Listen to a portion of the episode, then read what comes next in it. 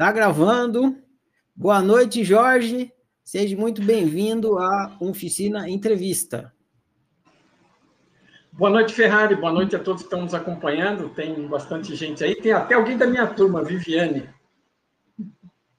É, eu vi que tem um pessoal aí que não tá, que não é aqui é, aluno da oficina. Deve ser da não, sua não, turma. Viviane, desculpa, a Viviane foi aluna da mesma turma que eu. Ah, tá. A Vivi, sim. Colega sua. Isso. Isso aí. Mas tem algumas pessoas aqui que não, não são alunos da oficina. Uhum. Sejam muito bem-vindos todos vocês que vieram aqui, não são alunos da oficina, vieram assistir a live ao vivo. Seja bem-vindo, seja bem-vindo, Jorge, seja bem-vindo todos que são alunos estão acostumados aqui com as entrevistas de quarta e quinta-feira. Jorge, agradeço por você aceitar o convite. Você já conhece a oficina, então para você é bem confortável. O pessoal que está aqui ou está fazendo ciclo de estudos ou já fez, né? Então você sabe do que se trata.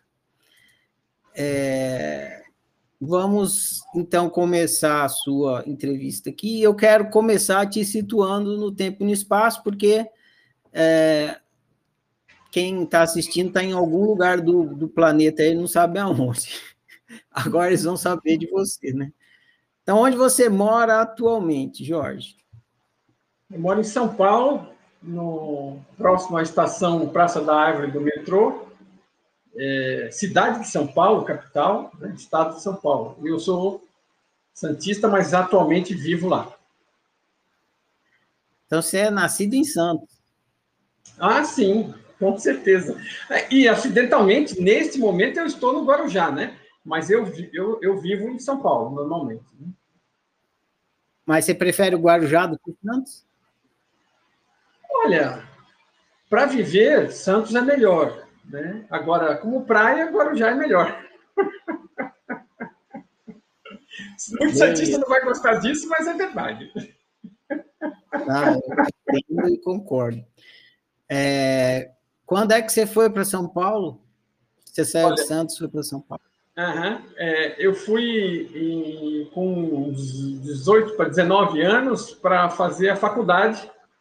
Eu entrei na USP e na Politécnica e aí eu fui e aí, aí nunca mais voltei para Santos propriamente dito, né? Porque eu, eu vinha só no fim de semana e depois arrumei trabalho e fui embora, né? Ah, perdão, eu não disse. Mas eu não, ficou- 2000, com 19 anos, foi em 79, tá? Desculpa, eu não falei o ano. tá? Tranquilo, mas ficou família em Santos?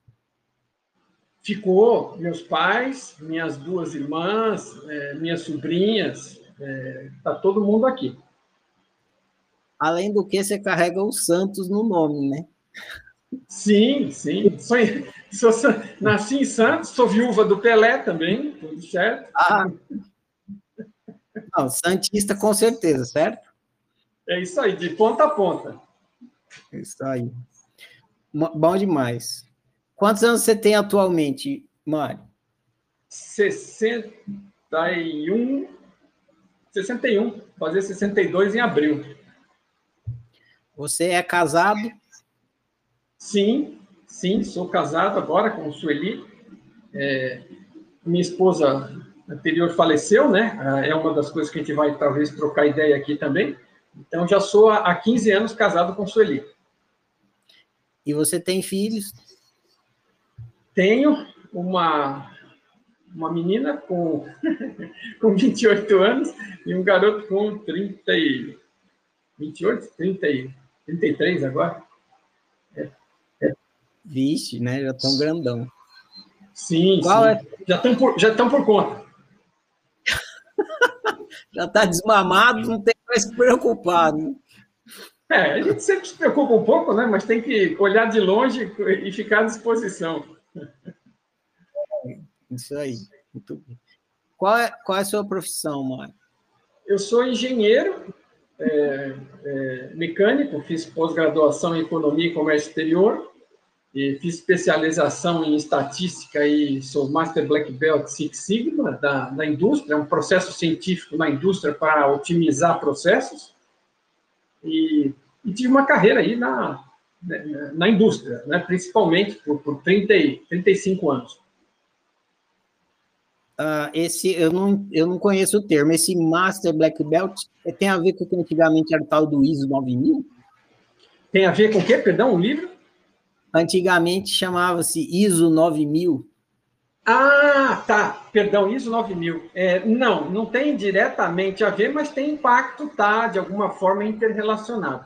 É um processo que você usa método científico e estatístico para determinar soluções de problemas, para confirmar o problema, o tamanho, a média, o resultado, e trabalhar em soluções e comprovar ah, estatisticamente que a, a, a, solução implementada deu resultado e buscando otimizar os processos, todos os processos, sejam administrativos ou produtivos, melhorando a qualidade da, do desempenho da empresa e, inclusive, o resultado dela. Porque uma empresa que, que trabalha melhor acaba tendo mais resultado. Né? Então, é um negócio muito bacana, me abriu a cabeça. Parece muito legal mesmo. Eu não conhecia. Mário, se dinheiro fosse desnecessário e você pudesse ter exatamente a profissão que deseja, você continuaria exercendo a mesma profissão? Olha, eu não mudaria minha, minha vida em, em, em grandes coisas, não, viu? Assim, eu meu, meu, sou de origem humilde, né? Meu pai é carpinteiro, uh, é, fez uh, até o ginásio técnico, né? E meu avô era português, Malemar sabia ler e escrever, então a gente vem naquela evolução de pai para filho, né? Graças a Deus é uma família que preocupa com isso, corre atrás, trabalha bastante. E, assim, num, a infância foi pobre, mas nunca me faltou comida, né? Em caso de emergência, a gente tinha criação, né? tinha, tinha horta, então a gente sempre complementava. E foi bem legal tudo, e assim, não, não tiraria nada, não, não, não tanto na profissão, né? Como eu acabei nela, porque eu tinha uma propensão para o lado de exatas e da física, acabei optando por engenharia, que era alguma coisa mais prática nesse ramo e gostei muito de trabalhar nisso, porque desde o primeiro dia, praticamente, o trabalho no final foi com pessoas, que eu acabei descobrindo ser uma habilidade maior minha do que, é, é, do que a parte técnica, né? Eu lidei com a parte técnica na boa, mas eu, eu cedo descobri que todas as profissões, né, em geral, são sobre pessoas, né? É, na verdade, você se interrelaciona com as pessoas no trabalho e é lidar com pessoas que te, que te dá êxito ou não, lidar bem ou não com isso. Né? Então, meu, foi muito bacana tudo. Acho que a questão do dinheiro não, não mudaria grande coisa, não. espero que, espero, quero crer que não. Assim, eu não desejaria ter feito de outra forma e espero que, que não, não, mudaria, não.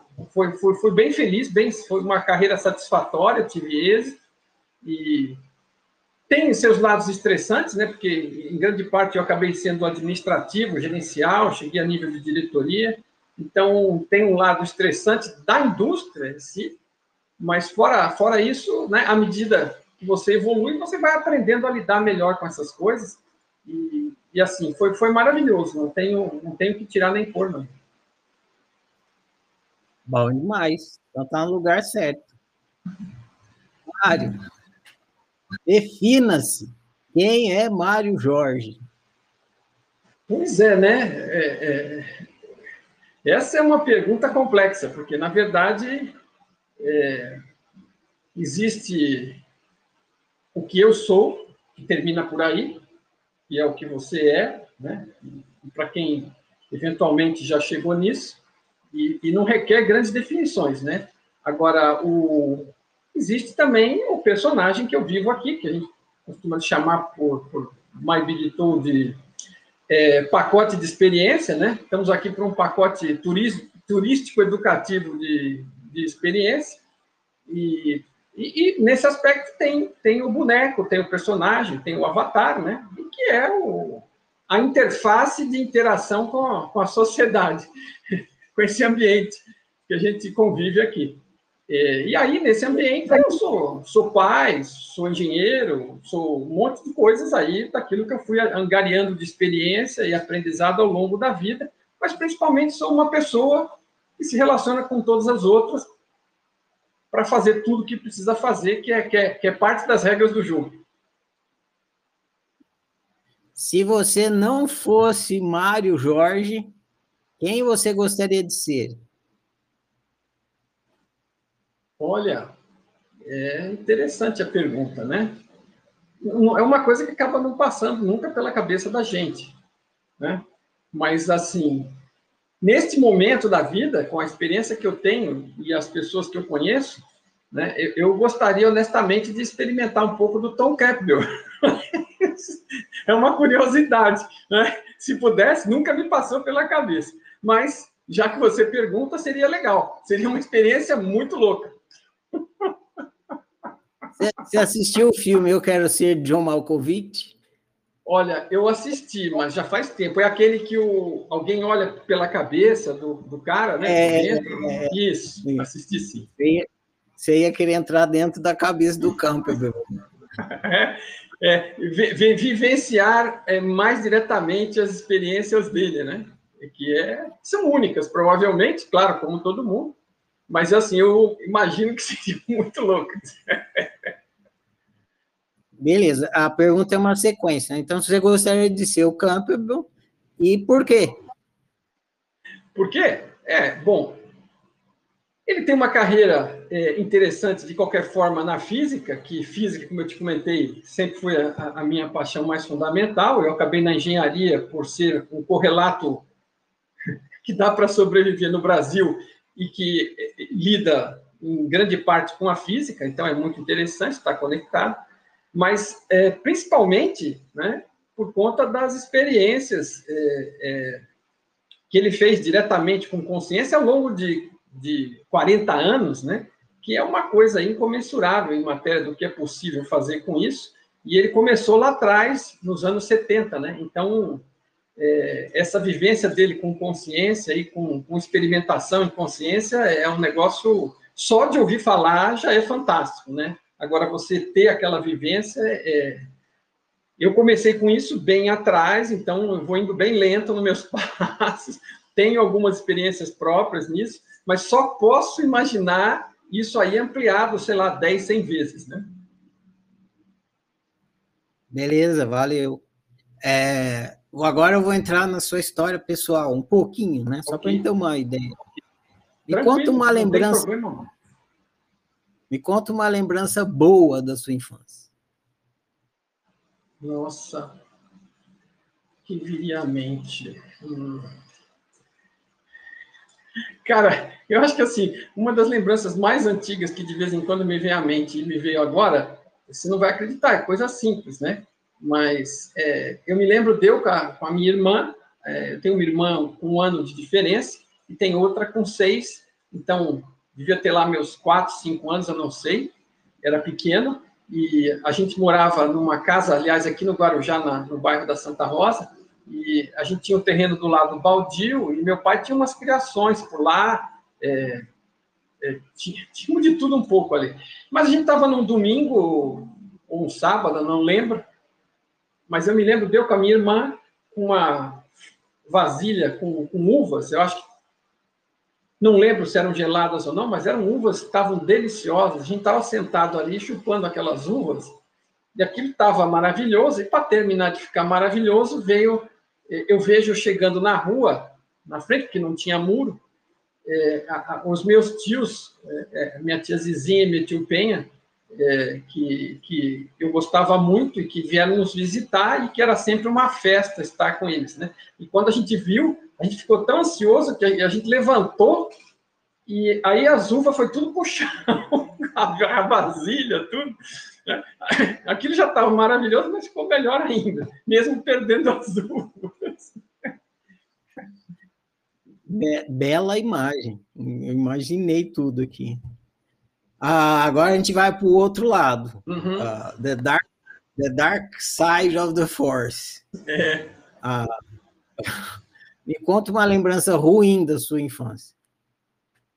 Olha, é... eu não vou entrar muito detalhe dela, mas eu me lembro uma vez de uma briga um pouco feia entre meus pais, né? E, e meu pai foi bastante agressivo com a minha mãe, não fisicamente, né? Assim, por assim dizer, mas aquilo me magoou bastante e eu me lembro na hora de querer coisas bem ruins para ele naquele momento.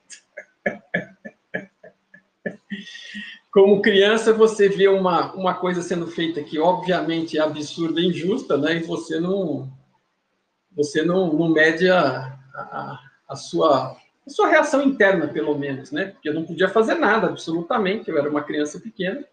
E, mas, assim, são águas passadas e acontece.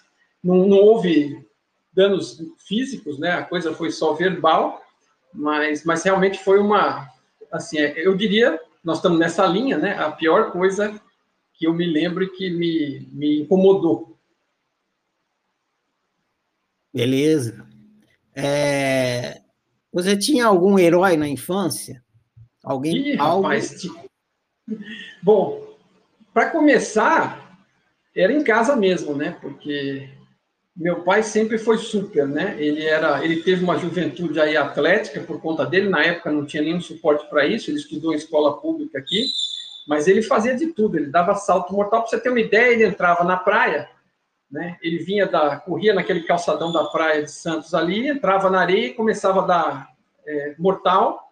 Ia dando mortal um atrás do outro, atrás do outro, até dentro d'água. Ia parar lá dentro d'água, lá no fundo, dando mortal. É, e isso, é, isso aí é apenas para te falar da, da, habilidade natural que ele tinha. Se fosse no mundo de hoje, hoje ele, sei lá, o que, que ele poderia ter sido como atleta, porque foi tudo na bruta, né? E, e assim, a primeira história dele como super-herói foi com 12 anos, na frente da escola dele, que ficava de frente para a praia em Santos, aqui, a Escolástica Rosa, uma escola amarela antiga que ainda existe. E estava chegando uma, uma senhora com uma carroça, uma carruagem, sei lá que raio era, e chegando com, a, com os filhos, acho que para largar na escola, e a, a, os cavalos, não sei por que, se assustaram e dispararam. E aí ele passou a mão na bicicleta de um colega que estava ali, né, e saiu correndo atrás, alcançou parou os cavalos e salvou a pátria, né? E isso, minha avó tinha é, um recorte de jornal, que eu fiquei sabendo disso, claro, por conta do recorte de jornal dela. Então, é, é, é isso era motivo de orgulho para ela, o Cidade de Santos, aqui, o jornal da, da, da, da de Santos. E, e, e essa foi a primeira história dele. E aí foi N, né? Ele, ele atravessou o canal no braço aqui a nado, ele é, e ele não era especialista em nada, ele fazia tudo assim no esforço, né? É, e assim, eu cansei de ver ele pegar bandido, tá? Então, assim, às vezes eu tava, um dia eu estava voltando com ele da praia e estragou meu dia, né? alguém gritou, pega ladrão, não sei o quê, alguém roubou a bolsa de uma mulher, ele me pôs no, na beira do canal e falou assim, senta e fica aí. E você com ele era melhor obedecer. então, Senta e fica aí, eu sentei e fiquei. E ele foi atrás, pegou o bandido, recuperou a bolsa, e nós fomos tudo para a delegacia. Passei, passei metade do dia na delegacia, porque aqui é mais, é mais. Você acaba sendo mais chateação para você fazer uma ação correta e ter que. Esse é o país que a gente vive, né? E, e, e ter que dar satisfação do, da confusão. Né? Em vez de ser, ter reconhecimento, você tem chateação, que é para aprender da próxima vez não fazer. Mas ele nunca deixou de fazer. E ele, assim, chegou a salvar gente na balsa, aqui na travessia da balsa, não sei se você conhece, tinha umas balsas menores antigamente. É, é, alguém, naquela pressa de sair da balsa, antes dela encostar, antigamente as pessoas saltavam, né? Então, além dos carros e das bicicletas, tinham as pessoas. E quando ela começava a encostar, os caras já começavam a pular fora. E um pulou e caiu dentro d'água. E a, a balsa vinha vindo para cima. Ele não teve dúvida, se enfiou no vão entre a, a, a, a balsa e o pontão e segurou, a, desculpe a balsa, eu ia falar outra coisa, né? Segurou a balsa enquanto as pessoas puxavam o cara para fora d'água. Então, assim, é, é assim, qualquer coisa que eu disser vai parecer que é mentira até, porque, assim, eu vi isso a minha vida inteira. E aí, então, assim, eu não, não teria como... Eu adoro os heróis da Marvel, mas eu sempre tive um em casa, então Indiana Jones total, né, cara? Ixi, eu me lembro você contando, da, quando você fez a atividade da linha do tempo, eu lembro de você contando. É... Segunda pergunta aqui. O que, que você considerava errado na infância? Errado? É, uma coisa que tinha... desde a infância você já considerava errado. É, bom. Assim, que eu me lembre mesmo, vai voltar naquela outra pergunta, né? Aquela forma como a minha mãe foi tratada ali. Para mim, obviamente, tava, tinha algo errado ali. Mas acho que foi talvez a, a, a primeira coisa que eu questionei, porque eu não era assim. Eu não me lembro de ser extremamente questionadora, era uma criança franzina, calma, e, e assim, como meu pai sempre foi volumoso, né? É, é, não sobrava muito espaço para sua iniciativa. Mas nesse momento aí, realmente, eu, eu considerei aquilo errado. Seria algo como agressividade, você considerava errado? É, é agressividade indevida, né? dentro uhum. de casa, na, na, frente dos outros, com a, com a esposa, com a mãe, né? São coisas que, que não tem, assim, não tem nenhuma, nenhuma necessidade de ser. Entendo, ficou claro. Qual é o seu hobby favorito, Jorge? É. Virgem, hoje eu trabalho por diversão, né? Então fica difícil. Eu estou fazendo postagens, divulgando, respondendo dúvidas que os leitores postam na, na, nas páginas do Instagram ali, que mandam para mim, no nosso grupo de Telegram também. É, é, eu, eu, eu, interajo muito com os leitores de My Big Toll, da trilogia, a gente eventualmente vai falar disso, mas assim é, é, é, meu passatempo, meu trabalho, né? E, e assim hoje eu, eu, eu, me divirto trabalhando em casa. É assim e trabalho o tempo todo, né? Não tem meio que limites assim paradas, porque assim eu tenho o que fazer, as coisas, tudo, mas assim não tem não tem horário, não tem nada. Às vezes acabo trabalhando mais horas do que trabalhava antes, mas estou me divertindo, né? Então Entendi. Agora Dark Side again. O que você mais odeia que eu mais odeio? Cara. De fazer. Olha, eu vou dizer. Olha, ah, fazer. O que eu mais é. odeio é. fazer. Hum. É. Cara, sei lá, eu não tenho assim um ódio específico a nada, eu não, não, não tenho essa altura do campeonato costume de fazer nada contra a vontade, mas nunca fui em casa, vamos dizer, sempre fomos estimulados e, e vimos, né, como exemplo, trabalho, né? Trabalho é uma coisa que, né? Meu, meu avô e minha avó vieram de Portugal com uma mão na frente e outra atrás e, não, e, e, e venceram por trabalho, criaram os filhos. Meu pai melhorou sobre isso e, assim, eu não há, não tem tempo feio para mim, né? Eu tenho a filosofia do se te dá um limão, faça uma limonada. Ela sempre foi útil para mim em muitas situações onde eu não tinha opção, principalmente no trabalho, às vezes você está num determinado lugar, te dão uma função diferente faça aí, né? Acontecem às vezes mudanças um pouco drásticas. E aí eu olhava para aqui no primeiro momento, aquela coisa assim, aí você olha assim, tá bom, vai. Presta aí, espreme, põe uma pinga, põe um gelo, faz uma limonada, faz uma caipirinha, assim que efetivamente, né, tem, por exemplo, um caso desses foi trabalhar com, com, com custos, com contabilidade de custos, que é uma coisa assim meio, meio árida, mas assim, mesmo ali você pode ser criativo na, na, na, na metodologia, na criação, era um negócio que não tinha. Então, assim, eu não tenho nada que eu, que eu odeio, né? Eu faço de tudo, não, não tenho. Não tenho esse encontro. Tá bom. Era meio assim, né? A coisa que se assim, se pudesse não fazer, eu não faria. É ah, nesse. É, sei lá. Olha, eu não sei, honestamente, eu não sei. Então tá bom. Tem problema não. Agora a gente vai entrar na sua história com autoconhecimento. Tá bom. Mas, quando começou o seu interesse por autoconhecimento? Como que foi isso? É, veja, essas coisas é, às vezes você nem sabe o que é autoconhecimento, nem sabe que é com isso que você está lidando, né?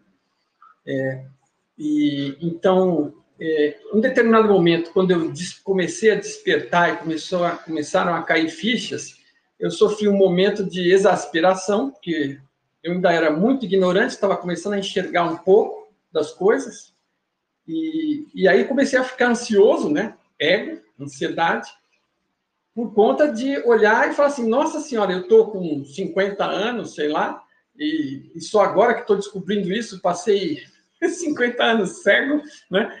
E, e, e, assim, num primeiro momento, essa foi a reação, mas ela parcialmente, ou quase totalmente, ela era ignorância ainda, né? E, e, assim, aos poucos eu fui descobrindo que eu não tive vivendo 50 anos para nada, né? A cada momento eu tive experiências, eu aprendi coisas, e se eu não tivesse aprendido aquilo que aprendi, quando aprendi, quando chegasse na hora, vamos dizer, de despertar um pouco mais, é, é, é, não estaria preparado para isso, né? Foram as coisas anteriores que me levaram a estar na condição possível, né? Me perdoa, Ferrari, como é que qual que é a mesma pergunta? Porque eu o som. Sem som. Não. É, quando começou o seu interesse por autoconhecimento ah, e como. Ok. Ok. Então, tendo em conta esse, esse, esse, essa situação aí, é, na verdade, se eu paro para olhar, eu me lembro que quando eu era adolescente, eu tinha um interesse por essas coisas, eu sempre fui muito curioso. Aliás, enveredei pelo lado da ficção científica, li centenas ou milhares de livros, né? Por conta dessa curiosidade de aprender, de crescer, de ver coisas diferentes, achar que as coisas eram iam mais longe do que, do que parecia. E quando eu era é, nessa época da infância, eu me lembro de, de, ver aquela revista, tinha a revista Ciência e Vida, a revista Planeta, era uma revista muito boa na época, tinha umas reportagens interessantes sobre coisas paranormais. E eu me lembro que em casa caiu em algum momento aquele livro do Terça-feira, Lobo Sangue Rampa, que supostamente era um monge encarnado em alguém, que escreveu uma história porque lembrava das histórias antigas lá. E, e, e, aquele livro ele descrevia a vida dele no, no, monastério, desde criança, como é que ele entrou, a família dele colocou lá, e depois como é que ele falou, falava alguma coisa sobre viagem astral, entendeu? E aquilo ali me, me levantou uma determinada curiosidade, eu devia estar ao redor dos 14, 15 anos, mas aquilo se foi e, e eu toquei carreira, né? Você entra para a área de exatas, pra, faz um, um, fazia um cursinho na época, peguei bolsa no cursinho, estudava que nem um maluco, estudava de manhã, de tarde, de noite, e aí o negócio vai carreira, e aí vai embora. E aí ficou árido, ficou, ficou profissional e tudo mais, e aí eu retomei o disparador, o evento disparador foi o falecimento da minha esposa, eu hoje sei disso, da época não sabia, mas ela faleceu através de uma doença, um câncer no fígado, muito raro, uma coisa que eh, não existia muitos exemplares e, e, e, não existia já fígado, é complicado, e era origem ali, e, e aquilo, apesar de todos os esforços e tentativas, é, é, nos frustrou a todos porque não teve solução, em seis meses ela morreu. Então foram seis meses de sofrimento, sendo que o primeiro dia do mais desgraçado dos dias foi quando eu tive a notícia é, de que, de, através de uma biópsia, existiam suspeitas, foi feita uma biópsia, e foi constatado o pior, né, que era uma, praticamente uma sentença de morte. E eu fiquei sabendo disso com um pouco de antecedência, porque eu fui levá-la, o médico já me cantou meio que a bola, quando saiu do exame ele veio me falar, para meio que, que me preparar, mas ninguém, assim, sei lá, eu hoje talvez estivesse preparado, mas na época eu seguramente não estava.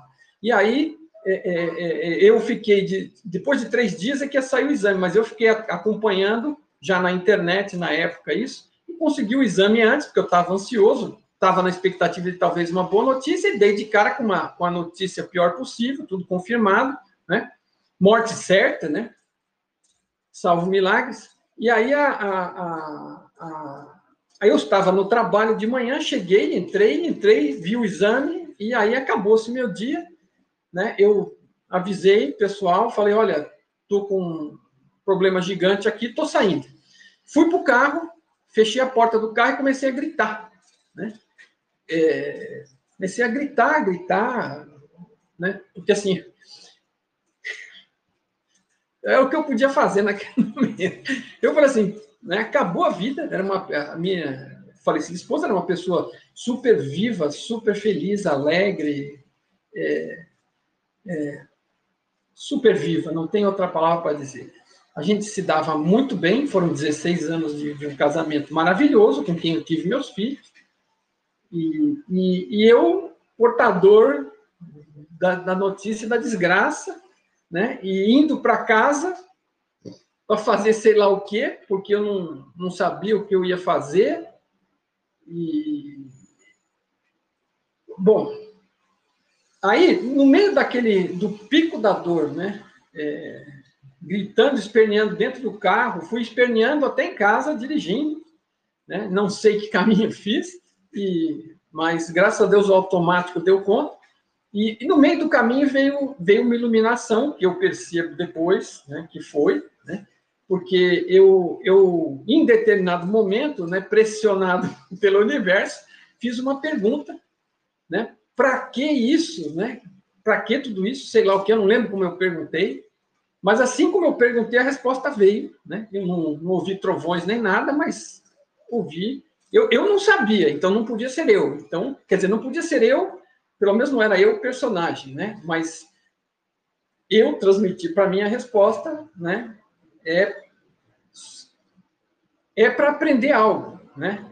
A situação é algo para aprender. Eu não lembro mais como é que foi isso, né? Exatamente que aquilo eu captei, mas assim foi algo, é algo assim. Tem alguma coisa para aprender, é para aprender alguma coisa, enfim, né? E aí, a partir daquele momento, assim, eu ouvi a resposta, e não é que assim eu refutei e eu esperneei, nada. A resposta tinha toda a noção de, de validade naquele momento, com toda a clareza, e aquilo, para mim, ficou óbvio que não tinha outra opção, que era aquilo, e que a resposta que eu tinha, de alguma forma, era válida.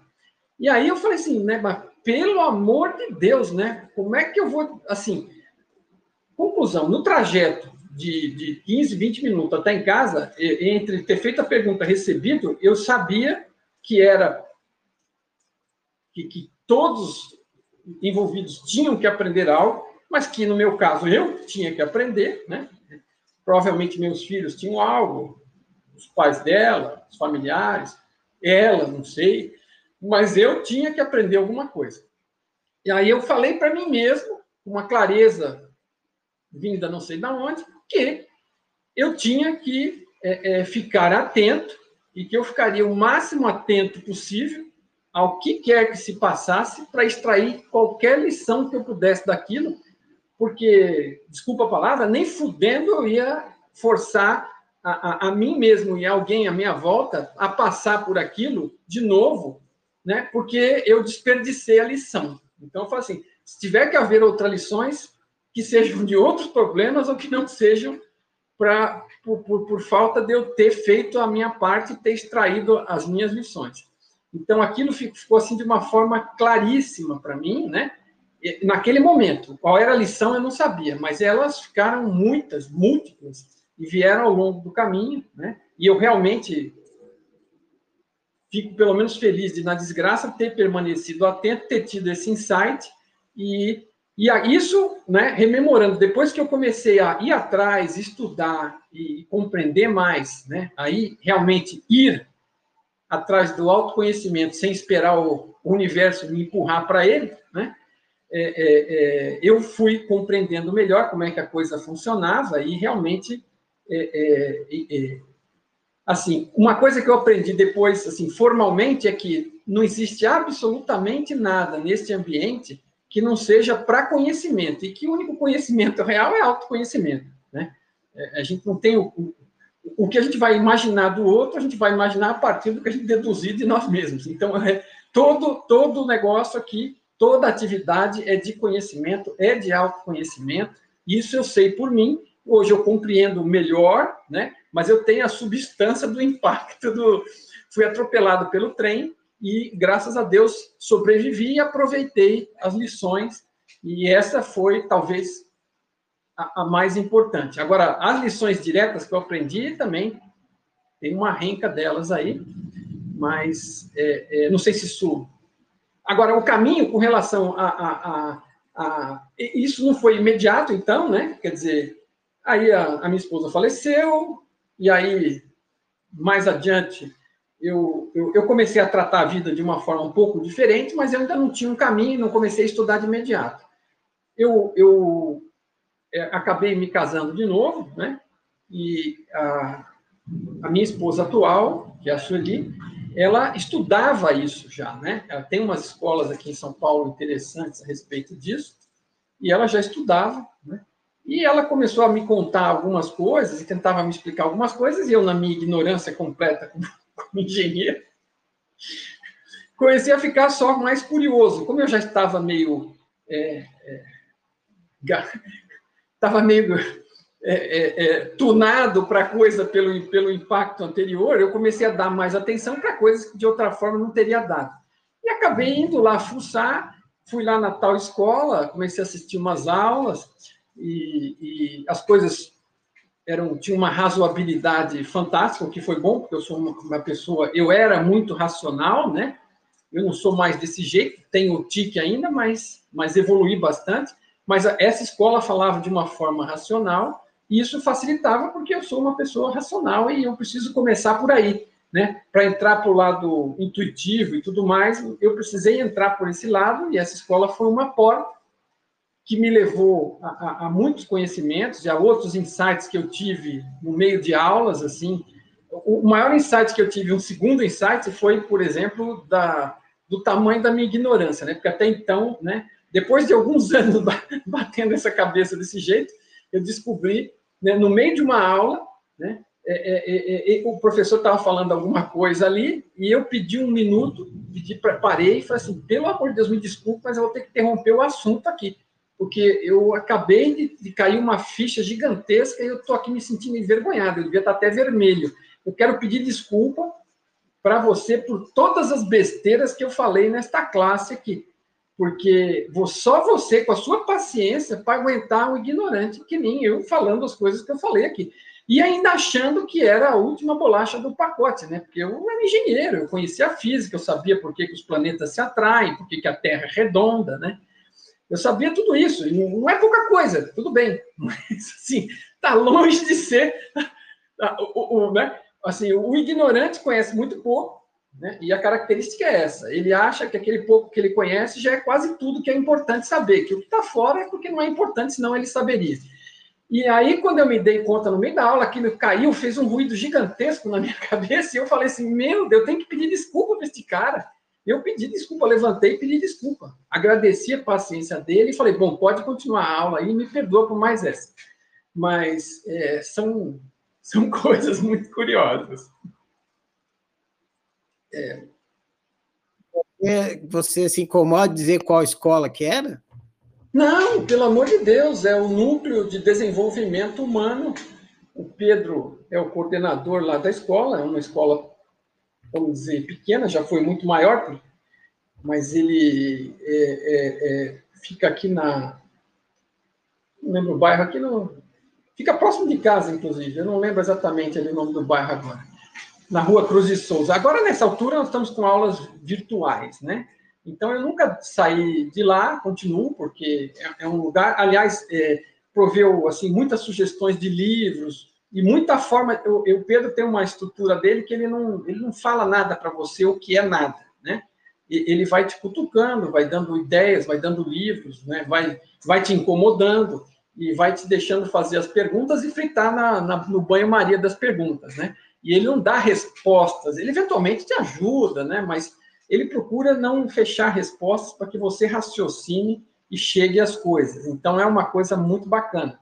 E, e, no meio dessas coisas todas, eles também me indicaram um livro do Robert Monroe, que é Viagens Fora do Corpo, que ele indica, às vezes, por um pedaço do livro, por um negócio, mas eu li o livro todo, achei o livro bom, acabei lendo o livro 2, o livro 3, e procurando na internet foi que eu acabei descobrindo o Tom Campbell, porque o Tom Campbell fez um trabalho com o Robert Monroe para montar um laboratório para estudo da consciência para o Robert Monroe, o Robert Monroe era uma pessoa rica é, do ramo da, da, da, do rádio, da TV, e ele, ele tinha é, algumas experiências dele e ele queria validar, ver se aquilo tinha fundamento. E ele montou um laboratório e o Tom Campbell, como físico, ajudou a montar os experimentos, as coisas. E aí eu acabei descobrindo o Tom por conta da internet, pesquisando sobre o Robert Monroe.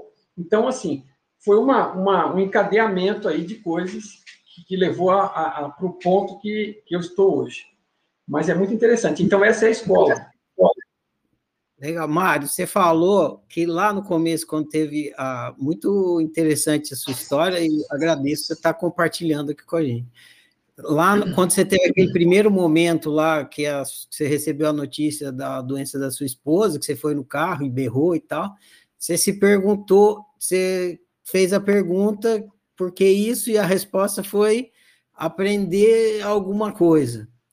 Aí, olhando agora em retrospectiva, você consegue entender aquele evento, que era para você aprender com ele? Olha, é, eu, eu tenho os aprendizados que eu extraí dele, né? Então, é, e o primeiro e o maior deles foi que eu não tinha controle absoluto das coisas como eu imaginava que tinha. Eu fui levado a esta conclusão por uma vida profissional, principalmente pessoal, onde eu fui fazendo as minhas escolhas, tomando as minhas decisões. Eu nunca reclamei de ninguém pelas decisões que eu tomei, né? E, e, e tinha uma noção razoável do que eu pude fazer, com a competência que eu pude fazer, e, e fui tendo êxito na carreira, fui tendo êxito na vida pessoal, né? É, é, não estou falando isso em termos de orgulho, mas era assim, uma constatação. E eu, eu em função daquilo, naquele momento, eu fui ficando. Né, e eu, eu tinha esse negócio da física, é, eu tinha um conhecimento profundo da física, do mecanismo da realidade, né, a realidade externa e tudo mais. E assim, você tem, vai ficando com aquela sensação de que, que sabe quase tudo, e tudo que você faz funciona de um jeito ou de outro. Você, se não sai perfeito da primeira vez, você vai compensando e chega lá. Então, você vai ficando com a sensação que tem que tem um poder, um poder muito grande, né? E que e começa a achar que pode meio que qualquer coisa, né? Se eu me organizar, que nem assim, né? É, vamos dizer, eu vou pegar a minha esposa, vou levar no melhor hospital, no melhor médico, encontrar a melhor solução médica, com a ajuda dos especialistas da área que eu não sou especialista, e tudo vai dar certo, né? né? Então, assim, a, a, a, as coisas é, não são assim, né? Você planta, né? Como costumavam dizer lá no núcleo, né? Como costumam dizer, você escolhe a melhor terra, chama o, o, o técnico, né? Lá o como é que chama, o engenheiro agrônomo, analisa o solo, vê o melhor adubo, a melhor época do ano, compra as melhores sementes, né? Rega, faz tudo direitinho e aquilo lá pode é, crescer ou não, né? Não, não tem garantia, né? Que nem você veja agora no Rio Grande do Sul, tem um, um, um calor fenomenal lá e a, a produção de, de, várias coisas está indo para o espaço e os caras fizeram tudo que eles podiam da melhor forma, com a maior competência, com as produções, com todo o histórico das produções anteriores. Assim, existe em determinada medida onde você tem influência, né? E você pode efetivamente colaborar para alterar as coisas e pode fazer suas escolhas, mas existe uma medida acidental ou aleatória ainda, um componente, e, e, você não tem garantias, né? Não é, não é líquido certo. A realidade ela não funciona assim, ah, você, né? Você põe a ficha de um lado e o resultado sai do outro. Não é assim, né? O resultado, você faz as escolhas, as melhores, as médias ou as piores, e o resultado vai sair em determinada medida o que tiver que sair, né? É que nem o caso da, da doença. Então, essa questão de não estar no domínio completo, não ter mando da, das coisas, ter controle das coisas, né? Acho que a palavra maior aí, claro, é controle. Né? Você querer que as coisas sejam feitas do seu jeito, você sabe que o seu jeito é o melhor e que vai, é o que vai fazer dar certo. E que vai dar certo. Mas não é assim. Né? E isso foi o principal, ok? Esse foi o principal. Então, é, é, essa daí, sem dúvida nenhuma, eu tinha. Eu, eu tinha, eu, tinha, eu, eu tinha esse aprendizado gigantesco, né? Outro, obviamente, é que é, às vezes a vida é mais sábia do que você, às vezes, né, você gentil, né, em, em saber é, é, aquelas coisas que você precisa. Por exemplo, se perguntasse para mim, eu jamais diria que eu precisava daquele acontecimento para chegar a, a, aos aprendizados que cheguei. Então, tem coisas que, é, muitas, nas quais a vida é mais é sábia o suficiente. E, e que, independente de qual seja o caminho, você está tá, estando aberto e estando, prestando atenção, é, é, você veja, eu hoje sei, por experiência própria, que em todas as situações existem oportunidades e, e, e, lados positivos, inclusive numa desgraça dessa. Assim, e eu sei por, por experiência própria, não precisa ninguém me dizer. Agora, é claro que quando alguém me explica um pouquinho melhor o mecanismo e eu percebo que faz sentido, né, a mim, os meus dados encaixam dentro de um modelo. Mas, independente disso, a minha experiência direta me aponta nessa direção. Né? Então, assim, são muitos, é, Ferrari, mas, assim, eu te diria aí que, que, que esse do, do, da questão do controle, é, é a, a, derrubada da crista, da, da figura impoluta, é, é, foi o principal, tá? Primeira dobrada de joelho, né? Nossa, a Blum! no, no, no, no, piso de chapisco, assim. Mário, agora a gente vai entrar mais em questões do tudo, tudo, que é, a gente vai entrando no ser humano agora. Ok. Primeira pergunta aqui, do ser humano. Albert Camus, não sei se você conhece esse escritor francês. Uhum. Eu não sabia que era francês. É. Albert Camus diz que só existe um problema filosófico realmente sério: o suicídio. Julgar se a vida vale ou não vale a pena ser vivida. Você concorda com isso? Je pense qu'il est vrai. É...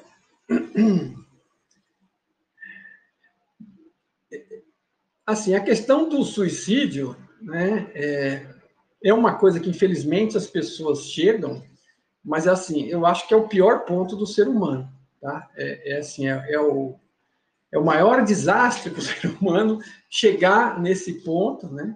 E a maior tristeza para os que estão em volta, porque é um desperdício de uma vida, e vida não é uma coisa que se desperdice. Né? Ainda que a vida, como um todo, hoje, onde eu enxergo ela, é, ela não seja essa questão do personagem. Para mim, hoje, o personagem é, é, um personagem mesmo, né? é um veículo, é um vasilhame, é um avatar, chame do que quiser, né? É, é um pacote de experiência temporário e, e, você entra nele, experimenta e sai dele. Né? É, mais cedo ou mais tarde, ninguém fica para semente. Agora, o que você cresce, o que você aprende, o que você tem de oportunidade, né? É, é, e você você está dando um tiro na oportunidade. Se você é, é uma oportunidade que provavelmente você teria toda a condição para dar conta se tivesse lhe dado um pouquinho talvez diferente da coisa, e quando você opta por essa saída, né? Ela, ela, você queimou um filme, jogou fora e assim você de certa forma está demonstrando né, para você mesmo, não estou falando de demonstrar nada para ninguém, né, é, é, que, que, que, não deu conta daquilo ali, fosse lá o que fosse, né, não estou dizendo que não tem situações difíceis, mas a, a, aí você joga pela latrina, né, e assim, e provavelmente vai ter que começar de mais embaixo com um desafio é, um desafio mais compatível com aquilo que você dê conta. Agora, com um grande agravante, isso é uma coisa que o, que o Tom comenta, né, com, com, toda a experiência dele, que eu nem chego perto, que é a, a questão do que é o seguinte, né? Tudo aquilo que você faz uma primeira vez e que é uma coisa drástica e realmente difícil, numa segunda vez ela fica mais fácil, né? E eventualmente numa terceira, e esse acaba ficando um caminho eventualmente aparentemente fácil e do qual a saída acaba talvez ficando difícil, né? Por conta de, de... Agora, assim, é uma coisa triste, porque às vezes existem situações, né? Existem é, é, dificuldades químicas da pessoa, porque às vezes é um, desembalan é um desequilíbrio químico, né? O fato é que a pessoa, quando chega nesse ponto, ela está se vendo sem qualquer saída, ela não está se vendo, não está vendo opções, porque se a pessoa tivesse vendo opção, facilmente talvez veria que qualquer outra opção seria melhor. Mas quando ela não vê opção, ela vai ficando encurralada e acaba adotando essa saída. É, é uma tristeza, é uma pena, mas é, é, um desperdício gigantesco, né? Porque você veja, talvez uma das coisas que eu mais lamente hoje seria esta, assim, a gente demora tanto tempo para chegar no ponto, né, de começar a compreender e perceber um pouco mais que a realidade é mais ampla, profunda e, e tem outra finalidade que não aquela de ficar lá é, é, indo todo dia trabalhar e, e, manter as maluquices que você acha que quer porque alguém enfiou na sua cabeça, né, quando você chega num ponto de ter essa compreensão toda, de poder se aprofundar e fazer avanço, né, você não sabe quando você entra aqui, você não sabe nem onde é o banheiro, nem como chegar lá. Né? Você chega aqui, depende de todo mundo até para fazer a sua higiene. Né? E aí você aprende a falar, a, aprende a se comunicar, né? E quando você chega num ponto de, de aproveitar, aí você joga fora. Então, assim, é triste. Eu acho que o cara tá certo, né? É, é horrível. Talvez seja a pior coisa do, do, ser humano, a pior opção possível, disponível e que muitas vezes é tomada. É uma pena, é lamentável, é triste. Não estou dizendo que é fácil, mas é, é, é, muito, é muito triste. Mas você, você acha que a vida vale a pena ser vivida? Sim, ah, eu acho, eu acho, sem dúvida nenhuma. E, e assim, você. Fala. Por quê? Por quê? É.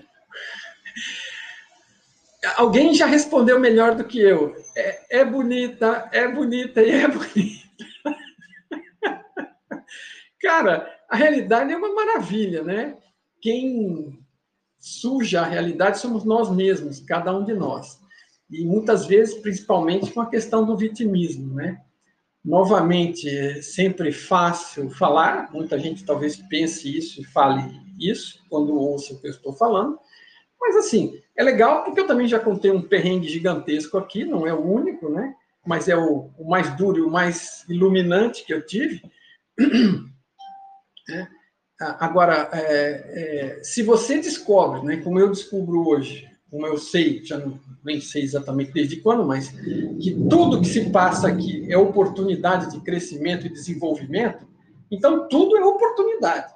Então, eu posso estar fazendo alguma interpretação errada ou não estar percebendo algum ângulo, e é uma questão de procurar. E se eu consigo encontrar ele, num caso desse, da morte de um ser amado, né, é, próximo, né, que te causa um sofrimento terrível, e você consegue encontrar, então no que é que você não vai conseguir encontrar? Então, toda situação tem algo para ser extraído. E outro exemplo que eu costumo dar é de Viktor Frankl, eu não sei se você conhece, é o pai da logosofia, acredito.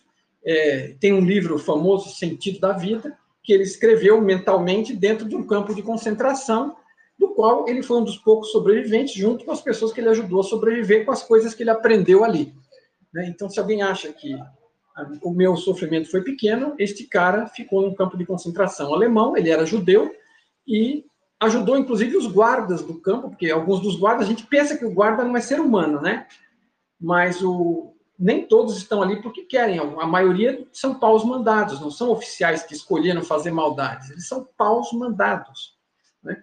E, estão em desgraça com eles mesmos por estarem ali. Então, até guardas da prisão ele ajudou. E não era prisão, era um campo de concentração. Então, assim, toda situação tem lado positivo, eu lamento. Agora, se você não quer encontrar, fica à vontade, não vou obrigar ninguém. Né? Mas é, Entendi. Agora a gente vai prosseguir. Essa parte aqui já passou. Ah, o que é ser humano? Olha, para o meu entendimento hoje é, é, experimentar, né, este avatar dentro desse ambiente de realidade virtual é, que a gente conhece como Terra, ou como Universo, e, e, e, passar por essa experiência, porque humano é a definição do boneco, né? Na verdade, nós somos, né? Nós somos, não tem... O que nós somos é aquilo que percebe tudo isso, é o que recebe o, a entrada de todos os sentidos, é o que percebe os sentimentos, a visão, a audição, o que percebe os pensamentos, é onde isso é percebido, né? Isso é o que nós somos. E isso é o ser, isso é ponto.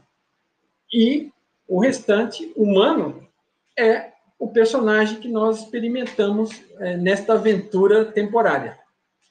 Temporariamente humana, como diz uma amiga minha. Bom demais. Ah, acho que nesse momento, eu, eu podia deixar mais para frente, mas acho que nesse momento dá para você ampliar um pouco mais isso aí. Quando você fala é, personagem, avatar, não sei o quê. Do que, que você está falando? Eu estou falando aí, né, é uma forma de se referir por conta da física digital, em especial por conta da física digital de My Big Tool, Minha Grande Teoria de Tudo, de Tom Campbell, que é, chamo ele aqui para descrever, porque ele faz isso de uma forma magistral, tá? que para mim facilita muito a, a, eu compreender o que eu percebo de mim e, e, dos outros, e da situação, e do, do que parece ser externo, né? E, e que. E que então, a, a, essa, essa forma dele de ver as coisas, ele vê a física digital, ela. Porque, veja, tem um monte de gente falando todo tipo de grosseria sobre física quântica, tá? É, é assim, as pessoas falam sem conhecer. Agora, o que a física quântica mostra é que a realidade é estatística, ela tem base estatística, ela é informação. Então, qualquer partícula, ela não está em lugar nenhum, ela é uma nuvem de possibilidades de estar em determinado local, com determinado giro, em determinada direção, com determinada velocidade. Então, existe maior probabilidade ou menor dela estar em qualquer lugar. Então, aquilo que parece ser uma partícula, qualquer delas, ela é uma nuvem de informação, né? Ela não é uma nuvem de gás, é uma nuvem de informação. Então, você verificar todas as possibilidades do que ela poderia estar fazendo, onde ela poderia estar, ela, ela é uma nuvem. Ela, e aí, à medida que você faz algo que force a, a, a realidade a, a, renderizar, né? Renderizar, imagino que faça sentido para a maioria das pessoas, renderizar é, é a informação dentro do computador são zeros e uns. O que as pessoas estão vendo no celular e no computador agora, nossas imagens, estão sendo renderizadas na tela dos aparelhos dela como som e áudio, né? som e vídeo. Né? Então, isso é renderizar. E no nosso caso, é uma renderização tridimensional com todo o resto, com toque, paladar, cheiro e tudo mais. Tá? Então, a nossa realidade é como se fosse um canal de TV, de forma, para deixar bem simples, e com uma associação direta, né? É, é, eu estou sintonizando a realidade da Globo, né, do Jornal Nacional ou qualquer coisa assim, para ver notícia ruim, ou eu posso tá estar selecionando a realidade da Record, da Bandeirantes, né, qualquer canal, e, e eu estou sintonizado, eu estou vendo a realidade do canal que está passando naquele horário. Então, a nossa realidade, ela na verdade, ela, ela, é, ela, ela é construída de forma, em formas de informação. Então não está mudando, ela não deixa de ser válida. Ela é tão válida como sempre foi porque ela é. Né? O que a gente, muitas vezes a gente não sabe é o que, que é esta realidade, o que estamos fazendo aqui, mas ela. E, e achamos, né? Alguns acham que ela é construída de matéria, mas a ciência já descobriu que não é matéria, só não sabe do que é. E a última proposta que existe, que está tendo um, ganho forte de impulso, é a física digital, que propõe que tudo realmente é informação e é renderizado através da nossa percepção. Né? E o Tom se aprofunda nisso e ele mostra como é que é uma consciência, que é o que eventualmente nós realmente seríamos, né? isto que percebe tudo isso, como é que ela consegue é, renderizar isso no formato que renderiza. Né? E, então, ela, é, é, dessa forma, o que, que eu estou vendo? O corpo que eu penso que vejo, que eu penso que tenho, né, de uma forma muito primitiva, ele, na verdade, ele não é matéria, ele é informação e ele é percebido como matéria por conta do sistema de funcionamento da coisa. Então, é, é, este pacote de experiência que a gente vive aqui no personagem atual é, é um pacote de experiência educativo potencial se você aproveitá-lo ou se você quiser jogá-lo fora, usar o seu livre-arbítrio e desperdiçar tudo, como a gente estava conversando há pouco, de qualquer formato, sendo por não aproveitar as oportunidades que aparecem para crescer, seja por simplesmente jogar tudo pela latrina, né? É, é, é, é você está desperdiçando o personagem, o avatar, e mas não a sua vida. Você não tem como, como né, extinguir isso que é a sua consciência. A sua consciência ela persiste. Né? Então, isso mais ou menos assim, a grosso modo, em poucas palavras e rapidamente, é a física digital Base, a de My Big Toe é diferenciada dos outros físicos digitais, para os outros físicos digitais, como são materialistas, eles falam que a realidade é gerada, obviamente, em um computador. E esse computador, eles não sabem onde está e não vão discutir, porque isso está fora do escopo deles. Né? E o Tom tem outras ideias de como isso funciona, baseado em consciência. que é a fonte de tudo, que gera tudo como informação, através de como se fosse esse sistema que eu estava te comentando do canal de TV. A gente cocria tudo com as nossas atitudes e escolhas ao longo do tempo, né? E, e, e mais para a parte comum externa da realidade, essa realidade virtual, né?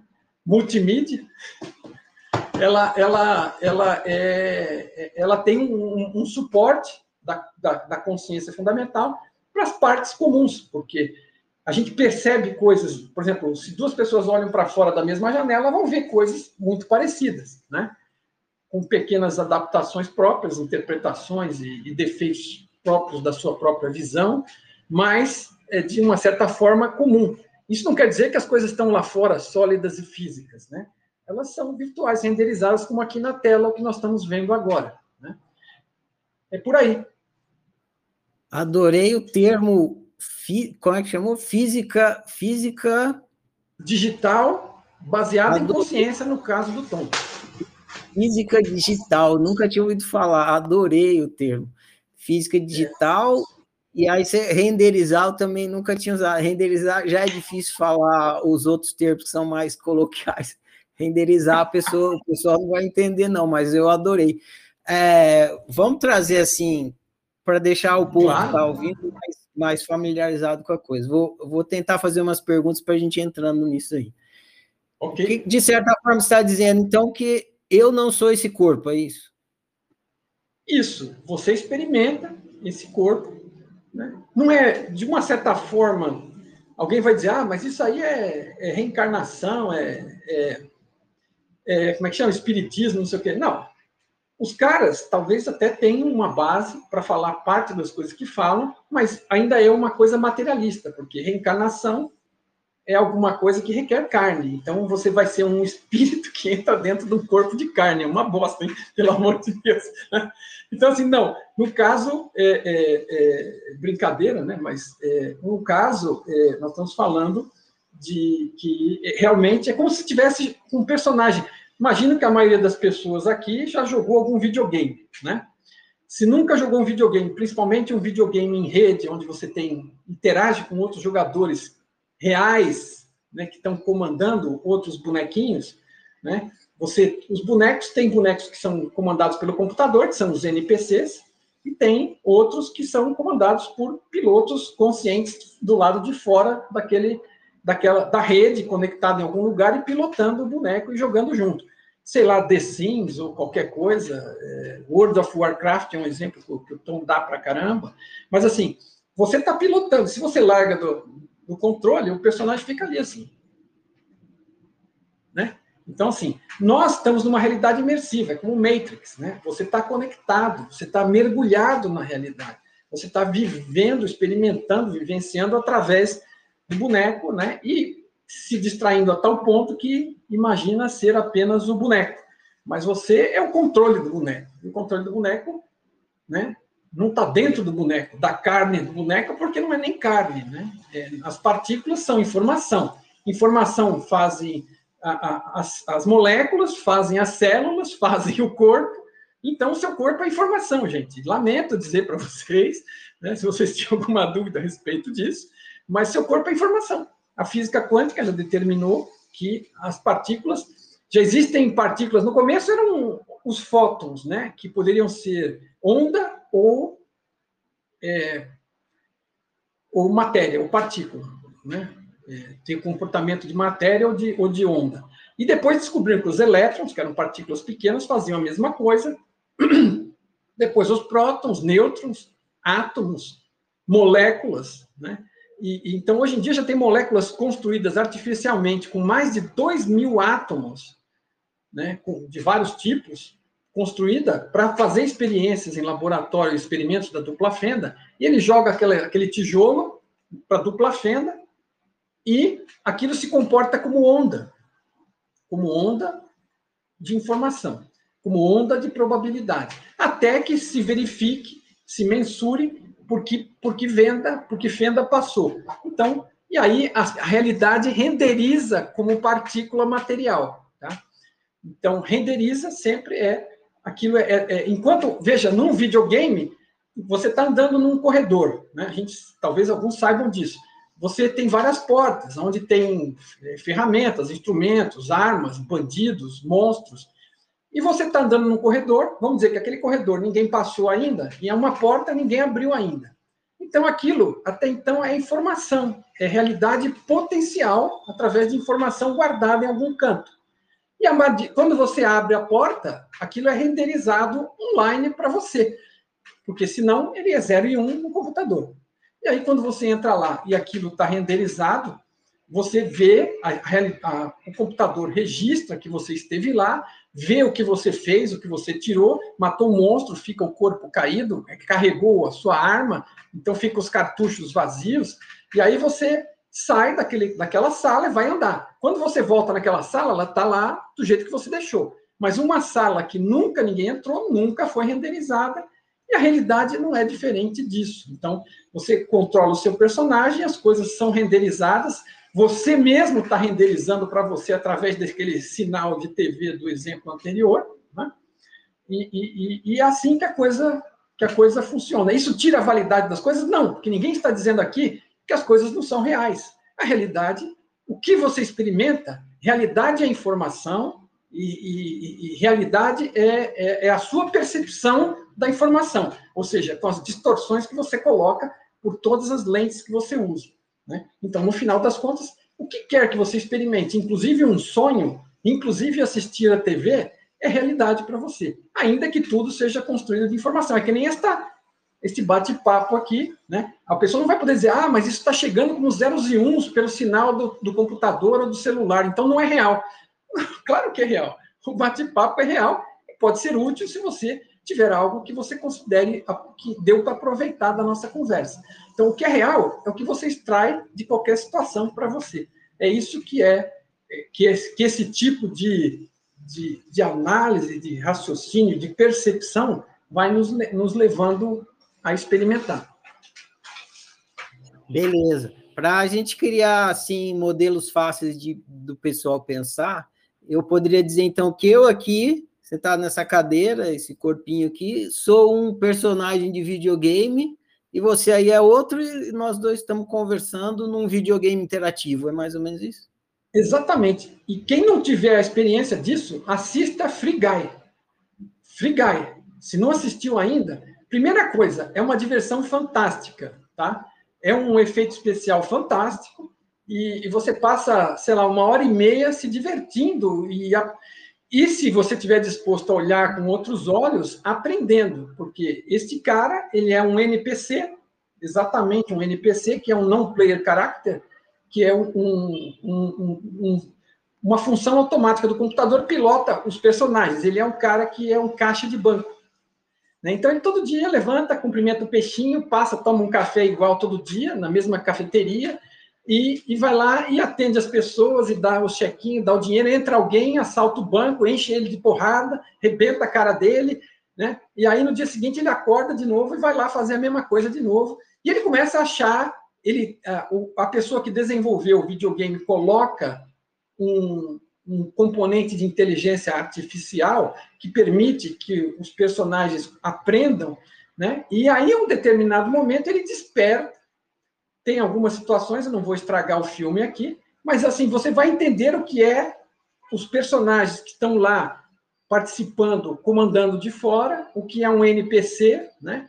E, e esse cara dá um, um, mostra o que é um despertar de uma inteligência, né?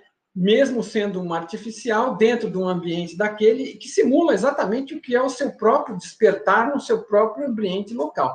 Mas ele permite, principalmente, eu citei o, o, você que não joga e não está afim de fazer um jogo em rede para entender o que, é, o que é isso, esse filme é uma diversão fantástica e você vai entender o que é um jogo em rede e como é que as pessoas participam daquilo pilotando seus personagens. Beleza. Outra imagem e modelo que ajuda a entender isso que você está falando é o, filme Matrix, não é? Que o Neo e tudo lá é o, o povo dentro de um computador e tal. E você usou, desculpa, eu esqueci de novo o termo, é física o que que você falou? Física digital. Digital. Eu não vou lembrar, eu não vou lembrar o nome, depois eu te passo. Tem uma pessoa que eu, é, um, é uma pessoa estabelecida aí da ciência da ciência, que não é a autociência, né? É, que, que chegou a essa conclusão. Aliás, o John Archibald Wheeler falou a primeira vez uma frase que meio que, vamos dizer, poderia dar, ser dada como início disso, que é it from bit, né? Isso em inglês são it from bit, é, é, fala tudo, né? Está dizendo o seguinte que seja lá o que for que você queira colocar ali, que você imagine, é, no it, que é um, um, genérico, é, não é nem ele nem ela, é it, né? É, vem do bit, vem da informação. Então, seja lá o que for, tudo vem da informação. É uma forma inglês. O inglês é fantástico, né? Ele, você tem que falar dez palavras para explicar o que ele disse. It from bit. E John Archibald Wheeler, esse aí. Agora, tem um cara que realmente era, era da, da da, é, que, que é o, vamos dizer, considerado fundador da física digital, eu não lembro o nome dele agora, depois eu te passo, porque ele era, tinha essa área de informática, de informação, e juntou com a física e fez algumas propostas, é, é, a primeira proposta sobre a realidade ser digital, tá? E, e então, ele é o, é o, fundador da física digital, por assim dizer. É uma classificação para os físicos que consideram seriamente a possibilidade da realidade ser informacional. É isso. Perfeito, Jorge. Beleza. É, como você era, você era um, você veio da física, de uma física materialista, que você trabalhava com isso. E aí você foi, teve, isso aí foi começando a chegar para você. Como é que foi essa história aí? É, ela é. começou lá atrás, porque assim, outro grande aprendizado, né, que é interessante que você falou disso e me veio, né? Outro grande aprendizado que veio para mim é que eu, eu, eu, sou de origem católica lá atrás, né, por família, mas eu fui largando isso por conta da física e da engenharia, porque você vê que o universo funciona e não depende de determinadas profecias, ou seja lá o que for, né? E aí você vai, vai ganhando terreno nisso, mas a, a, a, o que da coisa, né, é, é, porque assim, não adianta crença nem dogma, o que você não aprende por você não resolve nada. Você pode ter auxílio externo em termos de livros, de compreensão, para mastigar melhor a coisa e articular. Mas as compreensões básicas tem que ver da experiência direta. E eu testemunhei né, ao longo da minha vida falecimento de vários familiares, mas assim, eu vou falar para você, né? Assim, aquele que te cala mais é aquele que está muito próximo, né? Ali, em carne. E, e naquele caso, é, ficou evidente para mim, através da experiência que eu passei, que inclusive, é, é, é, foram seis meses né, de duração da coisa. E a última noite é, que a minha esposa passou em casa, ela, ela foi embora e ficou um ser mecânico, né, infelizmente.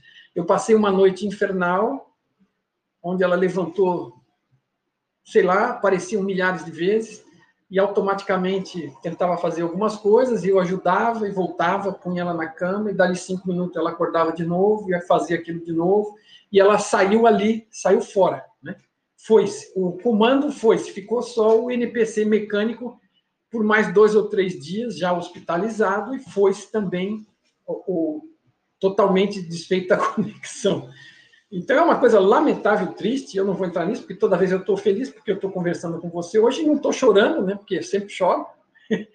Muitas vezes eu não consigo separar a emoção daquele momento da, da descrição dele, e hoje eu consegui fazer isso de uma forma que estou tranquilo aqui, então fiquei feliz. Mas aquilo eu vi, eu vi o comando sair do corpo, né? Eu não vi fisicamente a fumacinha saindo, mas literalmente eu vi para todos os efeitos a coisa acontecendo. E, e, e, e aí ficou muito claro para mim, principalmente depois no enterro, que o que sobrou lá não tinha nada a ver com a pessoa que foi. Então, assim, para mim ficou evidentíssimo, assim, com todas as letras. Né?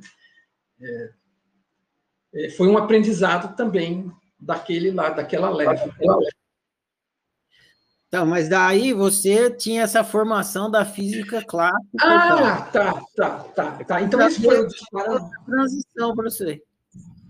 Então, é, é, é, é que aí é, eu, eu, também tive uma coisa importante que o Tom fala umas 10 mil vezes, não estou exagerando, mas ele fala várias vezes ao longo do livro, começando no, no prefácio, para que você tenha uma atitude cética para uh, não confiar em qualquer coisa se não puder experimentar, e, e, e, aberta, e mais uma, ainda assim uma mente aberta para considerar as possibilidades sem se fechar para elas antes de experimentá-las, né?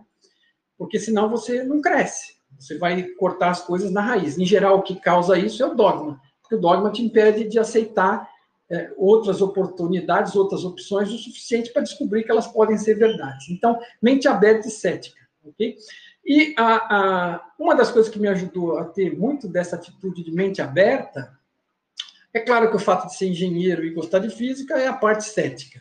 E a parte da mente aberta foi a ficção científica, foi a paixão pela ficção científica.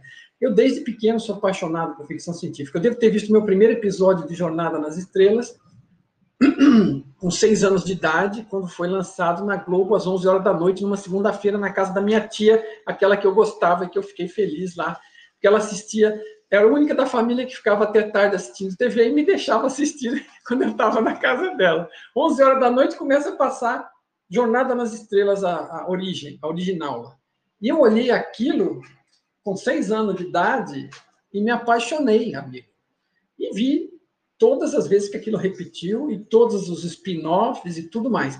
Mas fora isso, né, peguei esse amor aí pela ficção científica e comecei a ler muito. Eu devo ter lido milhares de livros de ficção científica que cobriram milhares de oportunidades, de hipóteses sobre realidades alternativas possíveis que veio na cabeça de alguém. Então, assim, é, quando eu cheguei, isso é uma das coisas que eu estava fazendo enquanto eu estava trabalhando, tendo filhos, tendo família trabalhando na indústria, eu estava lendo, lendo, lendo, lendo, lendo, desde os 15 anos lá atrás, desde os 12 anos, né? E, e, e imaginando possibilidades. E quando eu cheguei neste ponto, né, com a física e mais com a ficção científica, estava as coisas me, me, me, pareciam bastante possíveis. E você percebe ao longo, quem, quem gosta do ramo sabe que muitas vezes coisas de ficção científica, como satélites, né, foram partiram da ideia de um autor, no caso Arthur Clarke. Né? Quem teve a primeira ideia de fazer um satélite foi Arthur C. Clarke, sei lá, nos anos 40. Então, aquilo não existia, aquela possibilidade ainda, mas na mente dele já existia, e poucos anos depois aquilo virou realidade. Então, a gente sabe que a diferença entre a ficção e a realidade é uma questão de tempo e tecnologia suficiente para isso. Então, você vai ficando com a mente aberta para as possibilidades, então, o, o, entendimento da física, por um lado, mais a ficção científica, me manteve essa janela de abertura para as possibilidades. Né? E isso tudo foi se juntando, né? E, e, mais aquela questão do evento que eu, que eu te falei, dessa percepção de que realmente a coisa vai além, né? Por uma percepção direta. Uma coisa é você ter um conceito da possibilidade de uma alma, né? E outra é você perceber é, é, é que, que tem algo por trás do que parece ser apenas o corpo. Ok? Não sei se dessa vez fechou ou não. Se não, fica à vontade para catucar mais. Eu vou investigar mais, sim. É assim, você veio da física clássica e você começou a ter contato com a física digital. Eu já estou, eu adorei. E aí eu e suponho que nesse momento, para você, a física digital é uma coisa evidente, certo?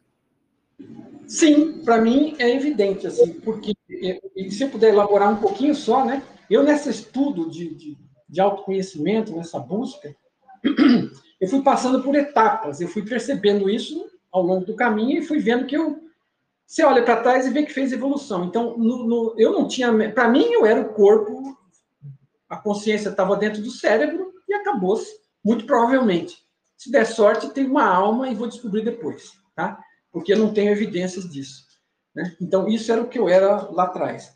E aí, a, a, dentro do, desse, dessa evolução aí, da, de tudo isso, eu fui percebendo mais e mais, e dentro dessas aulas do núcleo, com as perguntas que eu recebia, eu comecei a raciocinar. Eu me lembro perfeitamente do dia que eu bolei uma figura, porque eu gosto de né, é, raciocinar, pensar, escrever, desenhar, coisas que que sejam metáforas úteis para mim. E eu me lembro ter desenhado, nessa fase do entendimento de realidade, percepção, coisa e tal, eu desenhei um cérebro, um olho na frente do cérebro, conectado com o cérebro, um óculos na frente do, do olho, e do outro lado a mesma coisa, dois cérebros, dois olhos, isso tentando conectar com o que era principal. Podia ter posto duas cabeças, mas não importa. Né? O cérebro, supostamente, é o, é o magnífico aí, e, e, tem o olho, que é um dos sentidos, você pode botar um ouvido e qualquer outra coisa, mas o olho é que está representando a metáfora aqui, e os óculos. Os óculos representam os seus filtros, é aquele negócio da realidade multimídia, né? Você que põe o significado nas coisas. E, e com que eu concordo em gênero, número e grau, e assino, assino embaixo. Então, mas nesse momento da vida, eu enxerguei, cheguei a começar a enxergar desse modo. Eu falei, olha, a gente tem, sei lá, nossas crenças, nossos dogmas, nossas vivências, e aí isso dá uma cor na lente, né? E o sinal, eu vejo o outro, ou a mim mesmo no espelho, ou o que seja, isso vai no sinal e eu processo lá dentro, né? Então eu estava vendo assim, porque assim, na verdade eu descobri naquele momento que, que para minha surpresa, né, que a gente não vê as coisas, né? A gente acha que vê as coisas, mas na verdade a gente não vê né? É, é, o que acontece é o seguinte, supostamente, pelo modelo materialista, chega um, um, um fóton, bate no fundo do olho, ele é transformado em energia elétrica, passa pelo pelo fluxo de neurônios e chega e vai ser processado naquela grande central de computação na parte de trás da cabeça.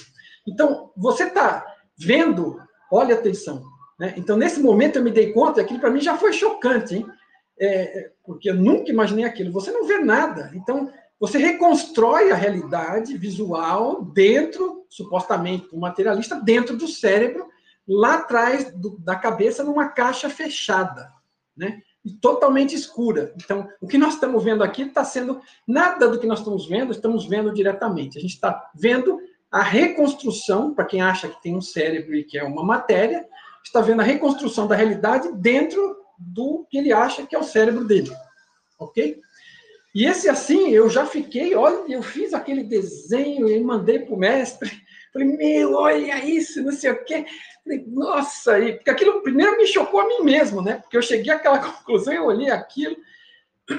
Mas a coisa é muito mais simples, porque não existe cérebro, né? não existe corpo, não existe olho, não existe luz, existe informação de luz, existe informação de olho, informação de cérebro, né? É, é, aquilo tudo vai sendo renderizado à medida da necessidade. Ninguém está vendo meu cérebro aqui, só vai renderizar o meu cérebro se cortar a minha cabeça e abrir e expor a massa cinzenta aqui, que vai ser então renderizada para visão, né?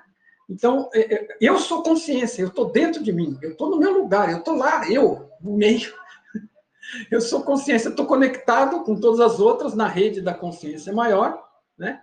E, e, e mas o que eu sou é consciência, eu estou recebendo a informação e transformando em, é, é, é, em coisas inteligíveis. Então, tem um outro cara muito interessante, que eu não sei se você ouviu falar, que fala coisas na mesma linha, é um cientista cognitivo, chama-se Donald Hoffman, e, e, ele estudando a partir da evolução do sistema cognitivo, que não tem nada a ver com a física, né, é com, como é que a gente evoluiu para perceber a realidade através da visão, da audição, né, como é que a evolução chegou. E ele fez uns testes matemáticos, através de uns teoremas que eles criaram, e chegaram à conclusão que é, é, é a realidade é como se fosse a área de trabalho do computador e tudo que a gente vê são ícones. Então, são ícones para representar alguma coisa que está lá por trás. Então, você veja o calibre das pessoas que estão chegando a essas conclusões. Dentro de uma ciência convencional, esse cara acaba virando, né, de uma forma ou de outra, um tipo de párea, porque ele começa a falar coisas que os outros não conseguem alcançar. Né? Mas ele ainda é um cara que dá aula, é, é doutor, dá aula de pós-graduação, e está falando aquilo com o máximo de seriedade, ainda que nem todo mundo leve a sério, mas assim, ele está trazendo evidências por um outro campo da evolução, que a gente, a evolução nos levou a perceber as coisas do jeito que é mais útil para a vida prosseguir, para você continuar evoluindo. Então, é uma área de trabalho né, com ícones. Então, eu sou um ícone aqui, você é outro ícone, o carro é um ícone, aí o engraçadinho vai vir e sempre fala assim para ele, ele, ele responde, né? Ele fala assim: então quer dizer que aquele ícone do trem, e se eu ficar na frente, não tem problema. O seu. o gênio da lâmpada. Veja, você tem um ícone na pasta do seu computador, na tela do seu computador, que é uma pasta que está cheia de documentos que tem o trabalho da sua vida aí. Né? As fotos, é, as, as lembranças queridas. E essa pasta, você acha que essa pasta amarelinha, no caso das minhas, estão é, no, no padrão do Windows, ela, ela representa a realidade? Não. O seu computador só tem zeros e uns, que são sinais elétricos dentro dos processadores internos lá, e das memórias. E no final são zeros e uns que compostos levam a um texto de um livro que você escreveu, de uma proposta de negócios que você escreveu, é, das fotos dos seus entes queridos, e está tudo lá. Se você deletar aquela droga lá e mandar apagar, você perdeu tudo. Não tem menor dúvida de que é importante, mas aquilo não é uma pasta que está na, na tela. Os documentos não estão dentro da tela do computador, eles estão lá dentro da memória do HD. Né? Então, assim, não vamos confundir as coisas em um banco engraçadinho.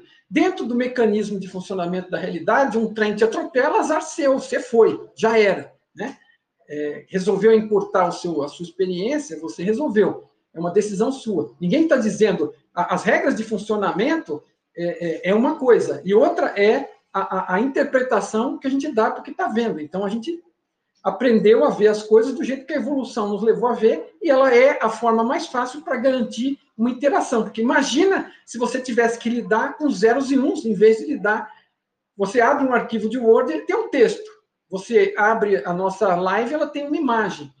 Mas isso são zeros e uns apenas. Só que, graças a Deus, existem uns códigos de interpretação, e a nossa realidade é a mesma coisa. Nós temos códigos de interpretação e aplicamos sobre a realidade. Na maioria dos casos é comuns entre nós, com pequenas diferenças de interpretação e de experiência e de, de crenças, de filtros, mas é assim que o jogo funciona. Então, são outros ângulos completamente diferentes, eles não são os únicos, mas são exemplos interessantíssimos de pessoas que estão é, dando com a testa na verdade e tendo que trazer ela à tona, mesmo que ele não, não goste disso, porque isso não deixa ele um cara mais querido entre os colegas cientistas do, da ciência materialista, mas são, são, são caras que estão trazendo coisas interessantes. Beleza. E a, além disso, é assim: ah, é só um ícone, é, mas clica nele para ver. É. Clica nele para ver o que acontece, né? Entra lá no site com vírus para ver o que acontece com os teus dados. Um ícone de um trem, é, vai lá e clica nele para você ver. Mas dentro disso aqui tem tem aluno aqui que já disse para mim que é, quero fazer pergunta, tem pergunta, mas eu quero te fazer duas antes de abrir para os alunos. Dentro disso aqui que a gente conversou, eu te pergunto, sendo assim, o que é autoconhecimento? É assim, autoconhecimento é algo que você pode perceber ou não, e perceber como tal ou não, mas quer você queira ou não, vai estar acontecendo o tempo todo né? a revelia do que você acha que é o que não é. Né? As, as oportunidades vão estar rolando, isso é vida. Vida é viver, é experimentar, é dar cabeçada, é fazer escolhas, é ver os resultados, né? E se você puder né, aprender e crescer, você pode fazer melhores escolhas, estar mais atento, mais perceptivo, né? Mas o, tudo, absolutamente tudo, é autoconhecimento. Porque você não tem acesso ao outro, ao interior do outro, ao ser que o outro é, ao que ele percebe, a como ele interpreta. Então, assim, todo mundo vai estar fazendo autoconhecimento, mas autoconhecimento aponta para um lugar, é o próprio umbigo, né? É, o conhecimento é sobre você, e você vai intuir a respeito do outro, né? à medida que você conhece mais a si mesmo. Do contrário, né, você vai estar jogando rótulos no outro sem sequer saber o que você é. Então, tudo, absolutamente tudo, todas as oportunidades de interação, e o grosso das oportunidades são de interação, essa é uma realidade interativa, por isso que tem 8 bilhões de seres no planeta, né? A gente está interagindo, a gente quer queira, quer não, interage o dia inteiro, e agora interage eletronicamente, ainda ampliou mais o universo, e isso é interação também, né?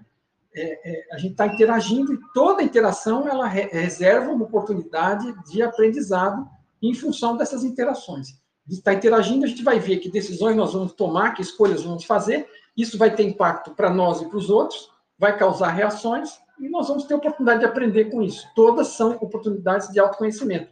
Por quê? Você descobrir que fez alguma coisa e alguém se incomodou, ficou chateado, com razão ou não, você descobriu que fazendo aquilo você está causando, está tendo uma correia, cadeia de eventos e, e você não tem é, domínio sobre como é que a pessoa vai se sentir. Você pode ter uma percepção maior ou menor, né? Uma é, como é que chama a palavra quando você Bom, é se colocar no sapato alheio, não me veio a palavra agora, mas assim, você vai estar sempre fazendo isso por estimativas grosseiras. E quanto mais você tem de autoconhecimento, que você sabe como funciona o ser que você é, né, mais fácil fica de você ter empatia, a palavra acabou vindo, né, para poder interagir melhor com o outro, né, e, e, e, ter uma vida melhor e gerar um ambiente melhor para você e para as pessoas que estão perto de você.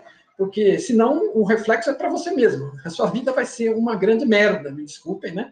Quanto menos você tem de autoconhecimento, né, mais você atropela e pisa. Na, é que, que, nem você tentar tocar numa orquestra e não entender nada de música.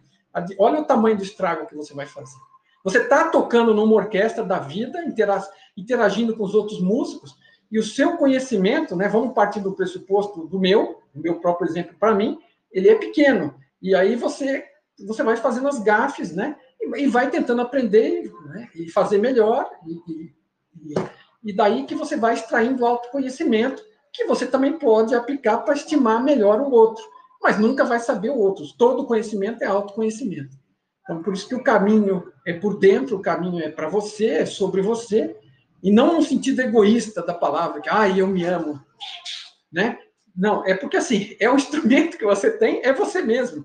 É com ele que você experimenta a vida, é com ele que você interage e é com ele que você aprende. Eu vou fazer uma afirmação, aí você me diz, vou tentar dar uma simplificada para quem está assistindo, usando a metáfora do videogame. Então, a gente pode entender que o autoconhecimento é você entendendo melhor o jogo que está jogando, e quanto melhor você entende, você joga melhor. Sofre menos. E Faz sentido? É por aí? É por aí, porque você entende. Veja, é My Big Toe é sobre as regras do jogo. E a regra do jogo tem dois campos, né? O principal é você com você, né, dentro de você, e outro é você com a realidade aparentemente exterior que está sendo gerada para a interação. Né? E se você entende que é aquilo que eu falei, eu entendi por mim mesmo que é, as, as coisas que vêm, vêm por oportunidade de aprendizado. Só que eu não tinha automaticamente, no primeiro momento que eu tive aquela iluminação, expandido isso para tudo, né? Mas você vai dando cabeçada aqui, vai aprendendo mais uma aqui, mais outra lá, e com esse modelo que o Tom fornece, você começa a perceber, né, pelo raciocínio que ele te ajuda a desenvolver, e, e assim, hoje eu não tenho a menor dúvida que absolutamente tudo é atividade de autoconhecimento, tudo. Exatamente o que eu falo na oficina. Tem como, assim, você. É, não sei se o, o, o, campo eu falo assim, mas tem como você elicitar quais são as regras do jogo, as principais? Olha, é assim. É, tem, é claro que tem N aspectos aí, mas assim, você tem três coisas que são básicas, então dá para listar e, e sumarizar rapidamente. E se você quiser um dia, podemos expandir conversando sobre isso. Mas, assim, são três regras, são três coisas básicas de criação, as regras da criação da realidade, que, aliás, todo mundo quer saber, né? Ah, como é que eu faço para criar a realidade? Então, peraí. Abracadabra. Então, assim, são três. E, assim, você, você no, no, no, no, é assim, é que assim, agora assim, alguns vão ficar chateados, né? Porque tem uma delas que tem muito a ver com o que as pessoas querem imaginar e querem ir atrás. Agora, as duas primeiras são básicas e ninguém usa, quer dizer, ou seja, a grosso modo, a maioria das pessoas não aproveita, está esfregando no nariz delas e elas não usam, né? E, e aí são aquelas que são fáceis, são as, as básicas, né? Então, a primeira é, para não ficar enrolando, é, é, é, é a forma, é, você muda a realidade alterando a você, as suas lentes e a forma como você percebe a realidade. Então, se você deixar de ver a realidade como vítima, no papel da vítima, ah, o meu papel favorito é o de vítima, né? Eu fico lá agarrado com aquilo e sofro, e todo mundo fica com dó de mim, eu verto lágrimas, né? Você pode adotar esse papel. Você vai sofrer, alguém vai te fazer um cafuné, um benefício secundário, né? De repente está bom para você. Mas você pode tomar a droga do comando da sua vida e mudar a sua percepção para ver o lado positivo. No campo de concentração tem lado positivo? Tem. Na morte de um ente querido tem lado positivo? Eu lamento, né? mas, por outro lado, fico feliz de poder contar para vocês. Tem. Então, se vier a ocorrer, Deus livre você disso, mas é quase impossível em um determinado momento não ocorrer, mas tudo tem lado positivo. Então, e assim, isso é comprovado pela sua própria experiência, se você parar para ver isso e procurar na sua própria vida, você está vivo há quantos? 20 anos? 30 anos? 40 anos? 50 anos? Na sua vida, com certeza, está cheio de experiências que te mostram isso que você talvez tenha ignorado por ignorar, ou às vezes propositalmente porque não interessou né, para você ver aquilo, mas está lá. Então, você cria mudando a forma como percebe as coisas. Então, se eu sei que tudo nesta realidade é potencial de autoconhecimento, aconteceu alguma coisa, em vez de eu falar, nossa, que merda, eu falo assim, nossa, o que será que tem aí para eu aprender? Né? Eu sei que parece difícil, gente, mas assim, você tem que treinar, né? Como dizia, sei lá quem, treinar, treinar e treinar. Você experimenta com uma coisa pequena hoje, com mais outra amanhã, com uma de manhã, com uma tarde, com uma noite, e quando você vê, você virou especialista, você virou um violinista fantástico. Então, você, a forma como você percebe, e aí outra coisa, né? Você está pondo foco naquilo que você percebe de uma forma diferente e começando a ampliar coisas positivas, e você vai deixando para trás todo aquele vitimismo, né? E todo aquele, né? E você passa a viver melhor. Um, dois, a sua atitude. Então, a sua atitude, em geral, ela reflete principalmente na tratativa com os outros. Né? A forma como você está interagindo com os outros? Às vezes você é grosseiro, estúpido, ofensivo. Eu estou falando o pior caso, que é para ilustrar bem. Né? Então, você chega com as. Seja lá por que motivo você chegou nisso, mas você chega com a mão cheia de pedras e já vai atirando e toda vez que você entra, tá todo mundo preparado, que já sabe que vem pedra, e quando você entra, tira a pedra de volta, aí você fala no final, tá vendo? Eu sabia que eu tinha que trazer pedra, porque você viu, se eu não tivesse, não tinha como me defender aqui. Né? Eu estou citando uma situação grosseira e tosca, mas a gente vive dessas, né? O dia inteiro, né? A vida toda, né? E, e, e ou está aprendendo alguma coisa e modificando, ou né? Você está é, confirmando a sua, a sua forma tacanha de ver a realidade. Você tem uma forma tacanha de ver, e você atua de acordo com ela, e ela reflete para você exatamente aquilo que você espera, e mas só que está sendo função da sua atitude. Então, eu sempre recomendo, quer fazer uma experiência, não te custa nada, mas você pode mudar a sua realidade para melhor significativamente. Para com essa droga, né? porque o, o, não é que os outros vão se beneficiar, e você larga a mão de ser egoísta, né? Mas assim, você, claro que você vai se beneficiar, porque você é o primeiro beneficiário disso, mas todo mundo à sua volta vai agradecer essa mudança de atitude, né? Agora, você chegar e começar a tratar as pessoas de forma diferente, começar a tratar com gente, com, como gente, com um pouco de respeito, um pouco de cuidado, né? E, e experimenta, faz isso com o primeiro que você cruza, com o segundo, com o terceiro, muda, né? Muda um dia, muda dois, muda três, porque é o seguinte: você já está tantos anos fazendo algo do mesmo jeito, no primeiro dia ninguém vai confiar que você mudou. Esse cara é um fingido, que negócio é esse agora? Ele está querendo me dar um tombo, né? Mas experimenta, leva, leva por uma semana, duas, três e vê, faz a experiência, vê o que acontece na sua vida. O que você pode perder com isso? Né? Porque você passou a tratar as pessoas de uma forma melhor ou diferente. Isso não é uma regra porque é obrigação, porque senão você vai para o inferno. Não existe inferno, amigo. Isso aqui é a realidade informacional, isso aqui é uma escola. Então, numa escola você aprende, aproveita, não aprende e fica tentando aprender na próxima oportunidade, na próxima oportunidade e na próxima oportunidade. Né? Então, experimenta. Muda a sua atitude, veja, seja consistente, seja persistente. E no final vai ter pessoas que depois de você tratar elas tão mal durante tanto tempo, não vai mudar. Mas essas você pode se afastar. Ok mas para muitas vai fazer diferença. O seu ambiente começa em casa. Quer começar num lugar melhor? Começa em casa. Ou de repente você pratica isso no trabalho, na escola, de repente faz diferente no trabalho, na escola. Veja, qual é o prejuízo que você pode ter? Porque tratou alguém bem? Nenhum, zero. Então tenta. Tenta por um período e veja o que, que te acontece. Porque a tendência é que a realidade reflita essa mudança. Porque a realidade que você tem hoje, é você é o causador. Não existe ninguém responsável pela sua realidade que não você mesmo. Né? Seja pela, pela percepção, seja pela atitude. Né? Ninguém está fazendo nada aqui pelos dez mandamentos para ir para o céu. Né? O céu ou o inferno é aqui, é você que está criando, amigo.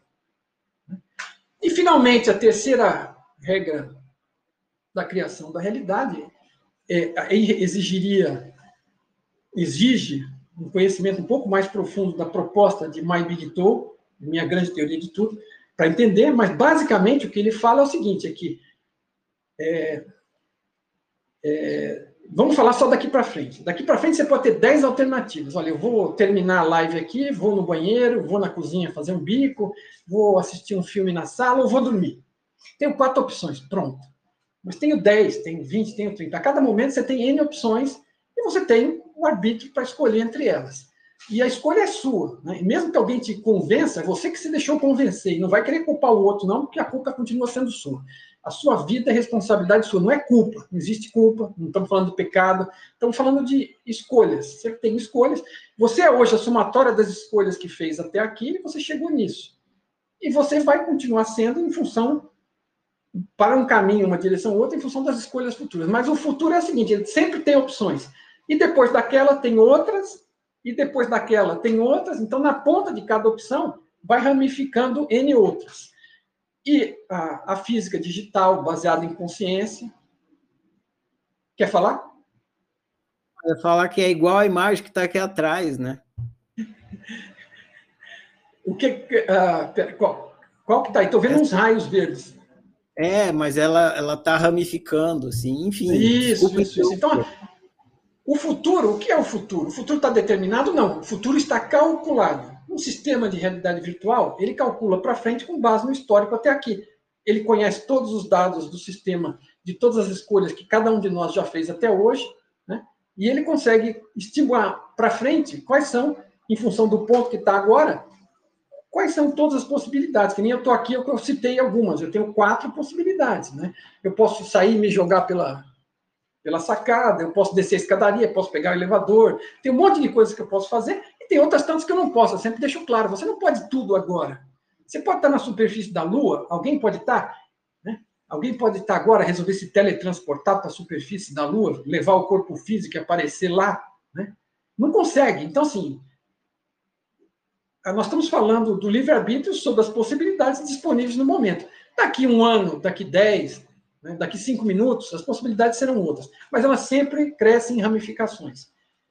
E a física digital do, do Tom Caprio, aqui no caso, a fonte, ela consegue facilmente, né? nós somos seres altamente previsíveis, né? por conta de todo o histórico que temos dos comportamentos das escolhas anteriores, então ela consegue calcular para frente quais são as possibilidades, ok? E ela deixa todas elas disponíveis e abertas. À medida que cada um de nós fecha as escolhas, ela faz um, um fechamento, um recálculo gera o, né? Eu estou o tempo todo me deslocando, vou lá no banheiro, vou ver o banheiro, vou na cozinha, vou ver a cozinha, vou na sala, vou ver a sala. Então, tudo isso está disponível para ser renderizado momento a momento no meu sinal de TV particular, ok?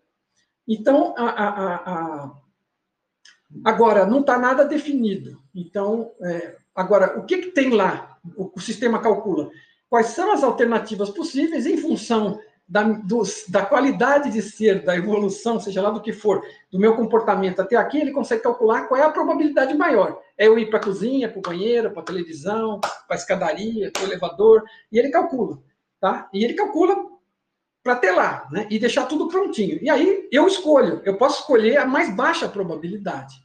E eu posso também forçar os acontecimentos futuros na direção de uma probabilidade.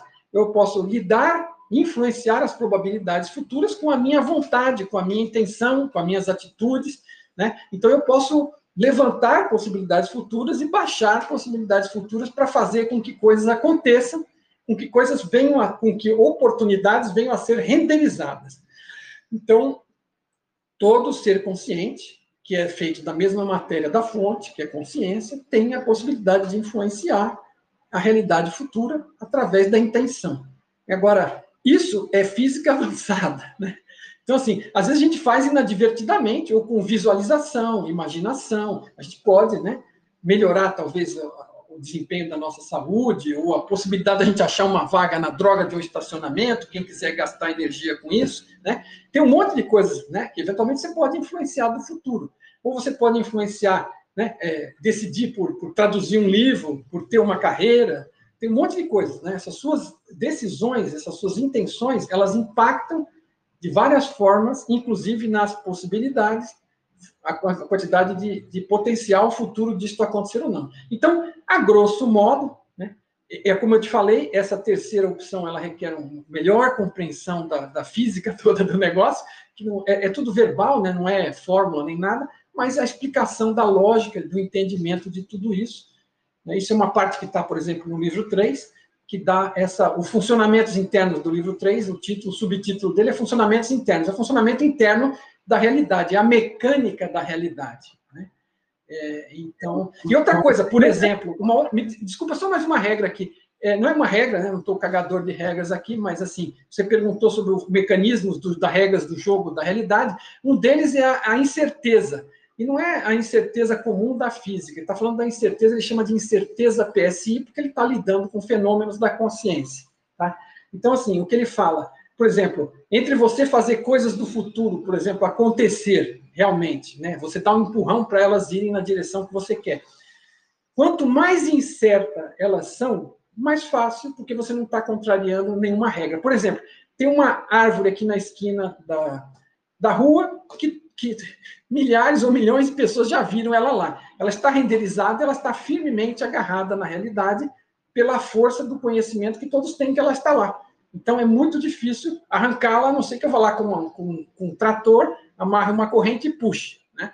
Agora, com relação a acontecimentos futuros, quanto mais incerto eles são, quanto menos certeza existe sobre eles, mais fácil é fazer com que eles aconteçam, porque eles não estão amarrados em nada, é fácil deles acontecerem. Né? Um, então, isso é uma coisa que talvez requeira um pouco mais de explicação também, mas é uma, uma, uma quarta aí para. Mas tem, tem várias coisas interessantes, porque estamos falando do entendimento do funcionamento da realidade. Adorei essa quarta aí, muito legal. Ah, nunca tinha pensado nisso aí. É, Mário, é, tem uma pergunta aqui. Eu tenho um bloquinho de perguntas finais, que é um encerramento, mas antes de eu Legal. ir para o bloquinho de perguntas finais, e antes de eu permitir que o aluno faça a pergunta, eu quero, diante disso que a gente conversou aqui, eu vou chamar de física digital. Eu quero fazer uma pergunta pontual. Então, diante desse entendimento de uma, de uma realidade digital, de uma física digital, o que é Deus? É a fonte, né? É a fonte de tudo, é consciência. E assim, eu estou pondo palavras para descrever algo provavelmente indescritível, né? É, é, mas é tudo, né? É, é, a fonte de tudo, em tudo que existe, existe nele. Né? E assim, o Tom, em momento algum, ele chama, assim, eventual, pontualmente, ele, ele, cita, né? Mas ele, ele usa sempre termos neutros, ele faz como você, ele criou alguns termos específicos para descrever algumas coisas, é, é para evitar confusões, né? Da mesma forma que tem um cara que chama é, de boi, de vaca, sei lá o quê, né? Quer dizer, cada um chama do que quer. Mas assim, o problema é que assim, quando você fala Deus, as pessoas pensam no velhinho de, de barba branca, longa, camisola branca, e anotando seus pecados lá ao longo de sua vida para te dar o destino final, o, o, o, juízo, né? Pá. E assim, isso aí eu não acredito, né? Se tiver que acreditar em alguma coisa, como talvez Einstein, eu acredito no Deus de Spinoza, né? Mas assim, a, a, a, nós não somos diferentes da fonte. nós somos muito menores que a fonte, uma parte dela, e criado com o único material existente que a fonte tem, que é ela mesma, né? Que é consciência, e nós somos consciência individuada a partir da fonte. Então, isso para descrever de formas, de forma de palavras. Agora, então, a fonte é tudo, é, é, é o que gera oportunidade para existirmos e, e, e que quiser a oportunidade para experimentarmos tudo isso que experimentamos e para optar e decidir escolher isso e ter uma, uma, uma qualidade de vida melhor. Né? É, quem escolhe ter uma qualidade de vida pior é você mesmo quando não faz as escolhas boas para você. Né? Então a fonte é, é, é, tudo e assim e é indescritível. Então me perdoem, eu estou fazendo a melhor forma possível de falar alguma coisa porque é, né, é a fonte. Imagina que nós somos num universo. Imagine que nós estamos num universo de 14 bilhões de anos-luz de idade, 90 bilhões de anos-luz de diâmetro, e isso é uma gota no oceano do multiverso que a fonte gera com oportunidades de, de evolução de consciências lá dentro, de experimentação, de vivência. Né?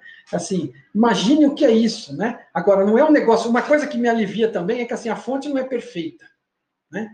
A fonte nessa altura do campeonato, ela, ela é uma, uma, uma coisa assim, né? Absurda. Mas ela começou zerada, né? Com potencial para evoluir e ela evolui. E eu sou consciência, eu posso evoluir também, né? E isso não é crime. Ter potencial para evoluir, estar no ponto que eu estou, não é crime. E não é crime e não há castigo para isso. Né?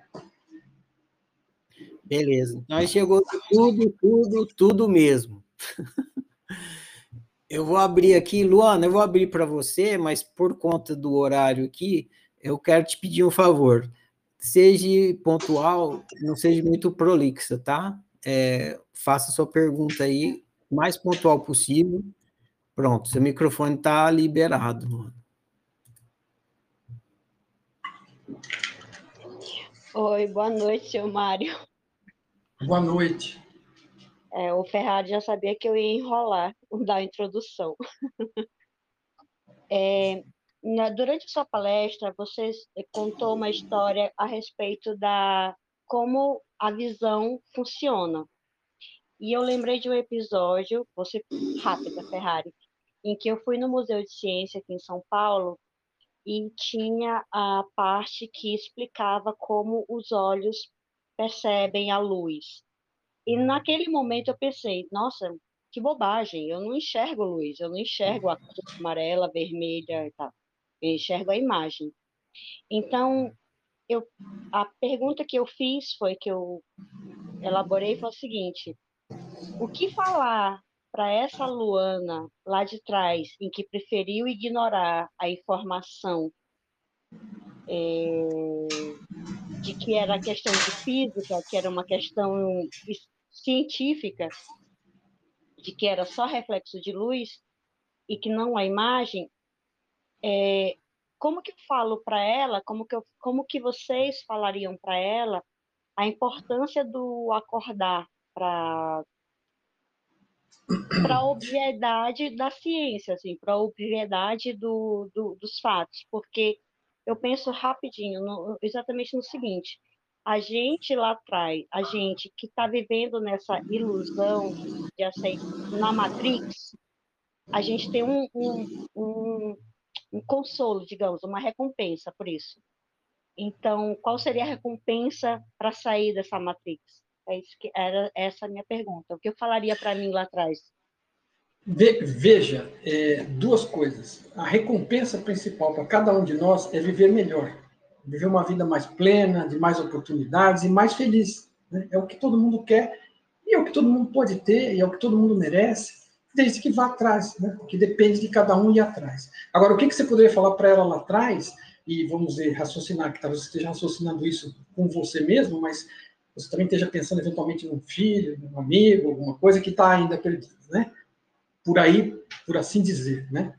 É, mas assim, lá atrás, o que a melhor coisa que a gente pode fazer conosco lá atrás é o seguinte: se eu tivesse que me lamentar, por exemplo, pelas besteiras ou por coisas que eu poderia ter feito melhor, por exemplo, durante a, a curta vida de seis meses da minha esposa na época que ela estava doente, né? Eu viveria me martirizando porque é, eu considero assim, considerando o que eu entendo hoje sobre vida, o que eu acredito entender, o que eu acredito perceber, né, eu, eu, eu poderia ter feito um trabalho muito melhor para ajudá-la, né, é, em todos os aspectos, do que o que eu fiz.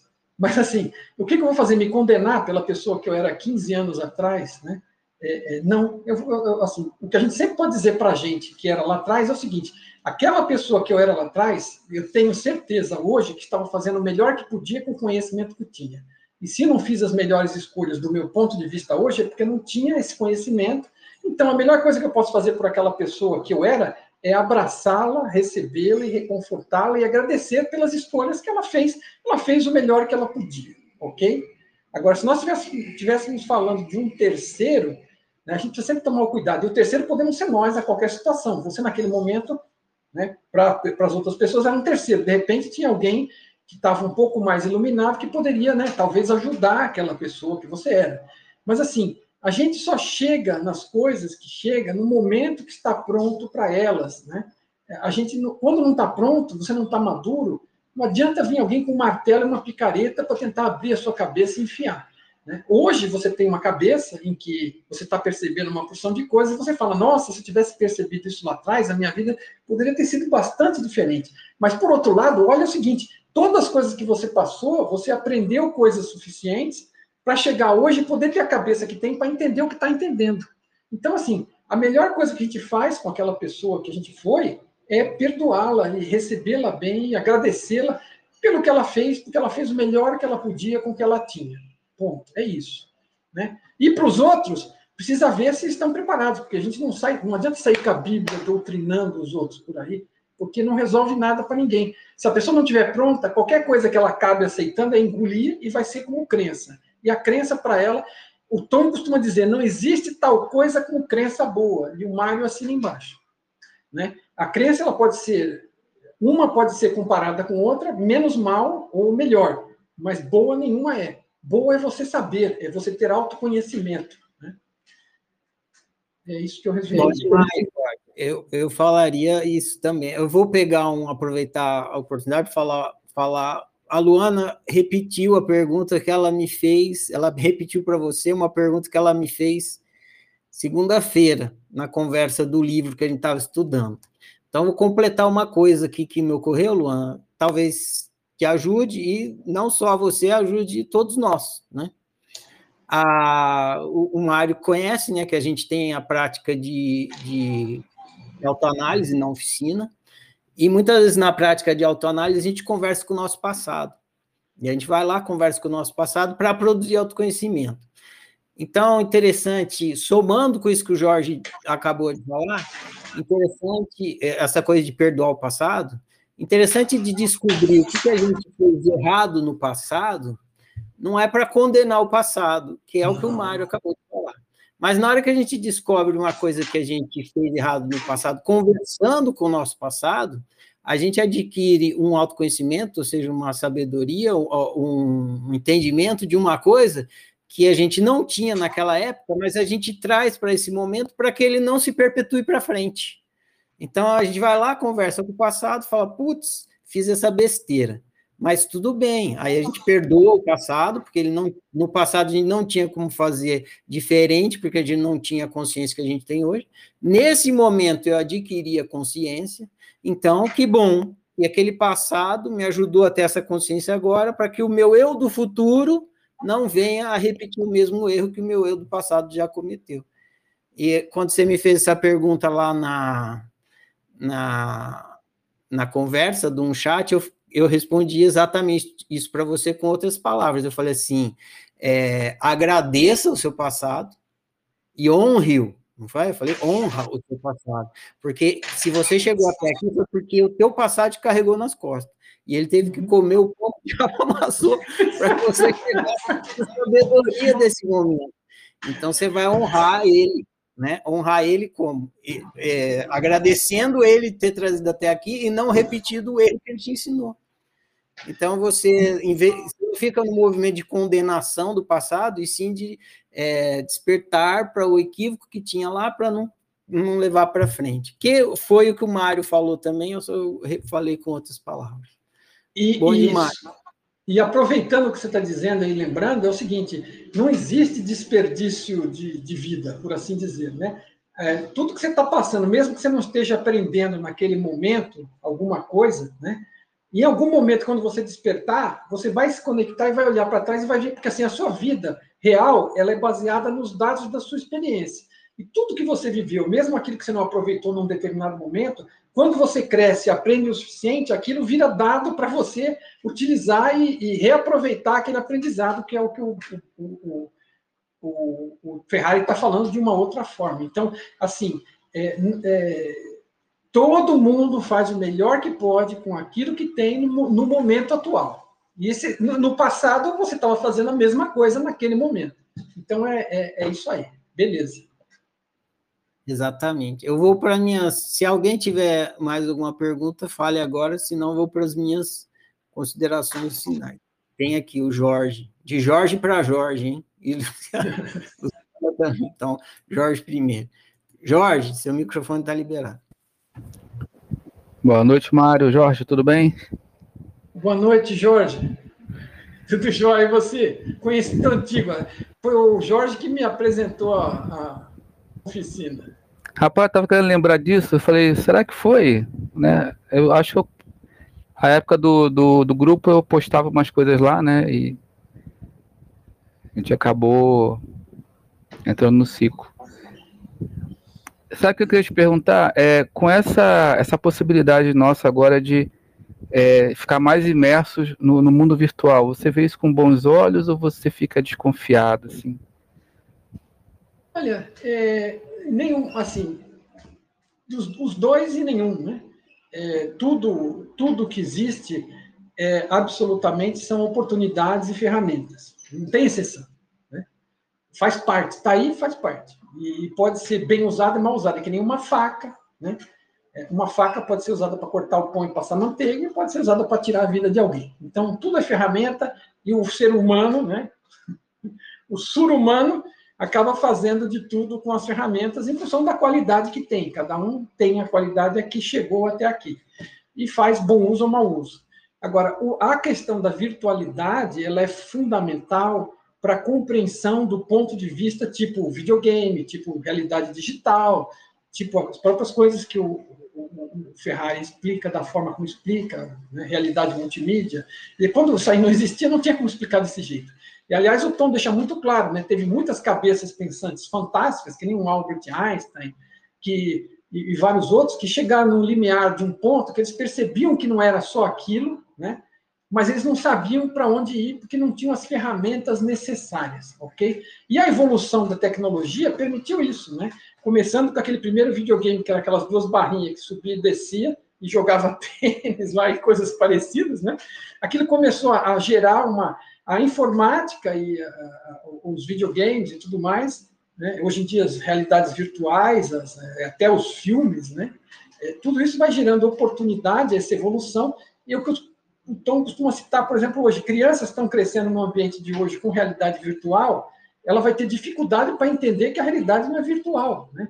Porque assim, ela vai ter facilidade para entender que a realidade realmente é virtual e, e vai ter dificuldade para compreender o ponto de vista de alguém que achava que essa loucura era material, né? Então, assim, isso vai ser útil né, para determinadas situações, pessoas e, e, e vai ser um tremendo, como qualquer coisa é, né? Quer dizer, nós estamos usando o celular e o computador aqui para um momento útil, pessoas ficando aqui até essa hora buscando autoconhecimento, né, uma oportunidade de um bate-papo desse, é uma coisa fantástica. E, enquanto isso, tem milhões usando o, o Twitter e o, o, o, Facebook, não sei o quê, para espalhar fofoca, para criticar um ao outro, para controlar a vida alheia, tem de tudo, para se alienar de tudo que não seja a própria, a própria experiência, é, é, para não perceber que o jogo é autoconhecimento e para começar a jogar ali direito e para fugir do sofrimento porque ele é um, uma pessoa que foge. Né? É triste, é lamentável, mas é o que há. Então, tudo pode ser bem usado e mal utilizado. O lado positivo é que fica mais fácil perceber a virtualidade da coisa, né? e, e, e muitas pessoas nesse ambiente vão ter menos, menos resistência para olhar para isso. Por outro lado, vai ser o objeto de alienação para muita gente, como é o, o, grupo de WhatsApp, o Facebook, o Instagram. É, eu uso o Instagram para espalhar autoconhecimento. Né? É, é, a minha ferramenta principal tem um grupo aqui também no Telegram, né? são ferramentas virtuais, digitais, mas o meu forte é no, é no Telegram, gente, no, no, Instagram, a gente está com 20 mil seguidores lá. E eu procuro jogar verdades misturada com algumas brincadeiras, porque a vida também. É, o Tom tem uma frase legal, eu lamento, gente, mas eu adoro, né? Ele tem uma frase legal que é dizendo o seguinte: é, essa busca é, é de autoconhecimento, né, de evolução espiritual, que alguns chamariam, né, não é como trabalhar em uma mina de carvão, né, não é, ou uma mina de sal. Não é uma atividade que, né, que vai requerer que te traga obrigatória mais, mais, obrigatoriamente mais sofrimento. É assim, às vezes você está num ponto como eu estava, que um grande sofrimento foi um despertador. Para muita gente isso ocorre.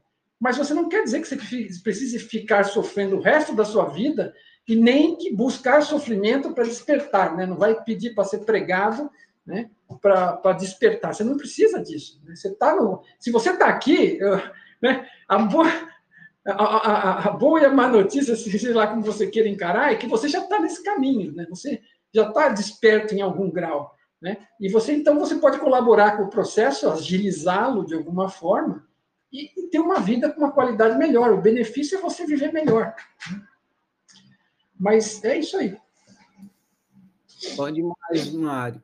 Ó, não sei se vai dar para todo mundo perguntar aqui. Quem não conseguir perguntar hoje, depois tem outras maneiras de conversar com o Mário. Vai ficar os links à disposição. Vocês têm ele, ele tem um grupo dele onde ele conversa todo tempo com o povo ali, então fique ciente disso, né? Você sempre pode continuar a conversa com o Mário. É, bem observado, Mário. Fico pensando assim, tipo Einstein, Platão, Freud, esses caras, sabe, é, na, na era digital, como que seria? Nossa. Eu vou. Jung, Jung, Jung também, né? Jung, Esse também. Putz, é. verdade. É, Luciana, seu microfone está liberado, pode perguntar. Boa noite, Ferrari. Boa noite, Mário. Boa noite. Estou é, aqui me identificando muito com a sua fala, com as suas explicações. É, quando você estava explicando né, sobre essa questão da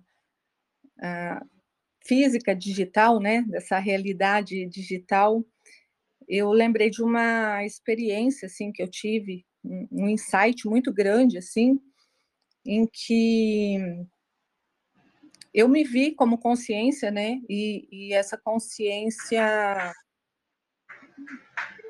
ela ela tinha toda essa informação, ela tinha informações, informações do universo todo, né, desde o do, do princípio ali, né, da nossa teoria ali do Big Bang, é assim, é difícil de explicar.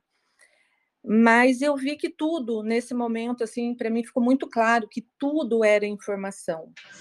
E recentemente eu vi uma teoria que diz que é, não sei se a, teoria é recente, tá? Mas eu, mas eu vi a, a, reportagem recentemente, que diz que o universo ele é autodidata. Ele aprende né, e utiliza ah, informações para tomadas, entre aspas, né, de, de decisões.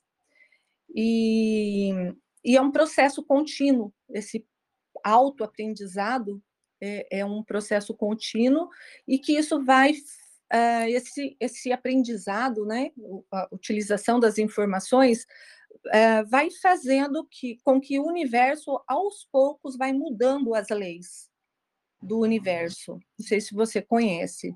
E você falou alguma coisa a respeito disso, da, da, questão né, das informações, que tudo é informação, é, e que essa essas informações seriam guardadas em algum lugar. Eu não sei se você poderia falar um pouquinho mais sobre isso.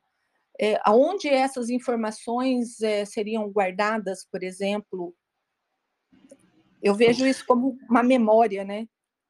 Sim, é isso mesmo. É, posso responder? Sim, vá em frente. Beleza. É, não, é perfeitamente válido, né? A sua experiência não tem Veja, é, aquelas experiências que a gente tem, que são mais conectadas né, com a fonte das coisas, com aquilo que nós realmente somos, elas às vezes elas são indescritíveis, ponto. Né? Porque é, elas não são. É, este, esta esfera de experiência onde o avatar se manifesta e a língua que ele tem para se comunicar, ela às vezes é pobre para descrever alguma coisa que não está nesta realidade, né? Que esta realidade é que está dentro da realidade maior e, e ela é uma realidade de, de, característica limitada. Agora, me limitando aí, focando para não, não matar a noite, porque eu também preciso ser objetivo, se a realidade é informacional, né, e ela tem esse poder, essa consciência fundamental, ela pode fazer todos esses cálculos e ela pode guardar toda essa informação, observa, eu descrevi para frente, mas para trás também tinha um para frente. E para trás do para trás também tinha um para frente. Então, esta questão das oportunidades, no nosso caso deste universo, desde o Big Bang digital, né, é um Big Bang digital, né? Vamos dizer, a gente tem a evolução de um programa com determinadas leis e enter, pum, aí pum, pum, começa a expandir, começa a gerar energia, luz, matéria, virar estrela, virar galáxia, Né?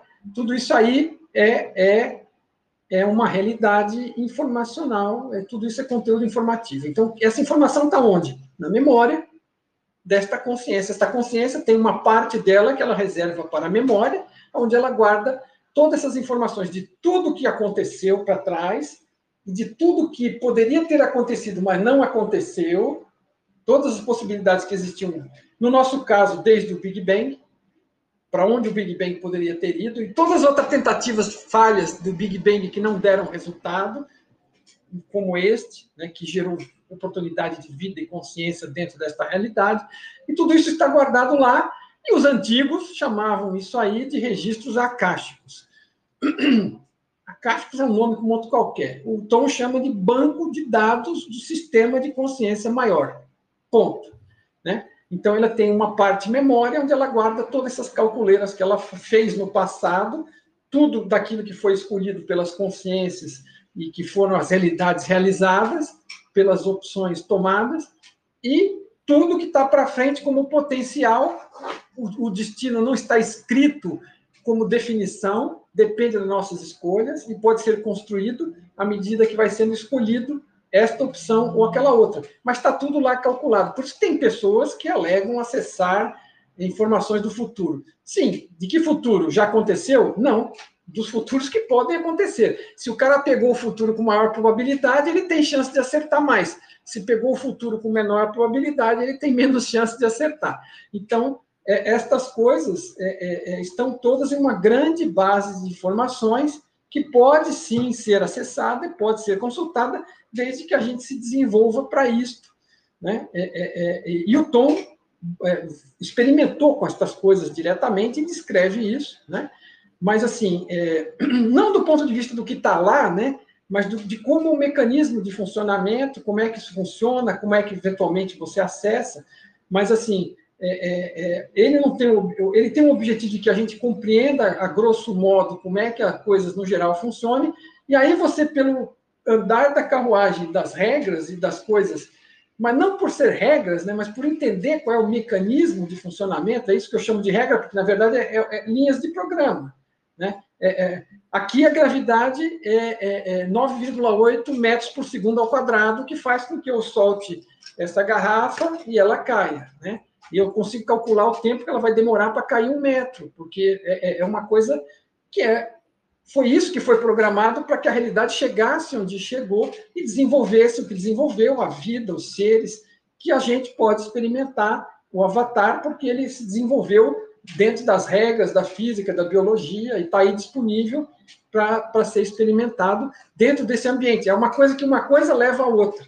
Né? O ambiente é desenvolvido e aí ele permite que seja experimentado pela fonte que o desenvolveu, que é uma, a fonte da qual nós somos parte e estamos aqui experimentando. Mas então, sim, eu não tenho como, porque o assunto é muito extenso, eu acabo derivando, tem N ramos interessantes, mas existe um banco de dados, ele está lá. Né? E a gente tem acesso. E às vezes a gente se entra em contato e tem essas sensações de informação, de só que assim, o tamanho que a gente tem não retém, não tem como reter, e aquilo é informação, não é experiência direta. Né? A parte daquilo que a gente pega e experimenta, ela vira conhecimento pessoal, vira autoconhecimento. E o resto continua sendo informação, está lá, que pode ser acessada, pode ser útil, como pode não ser. Né?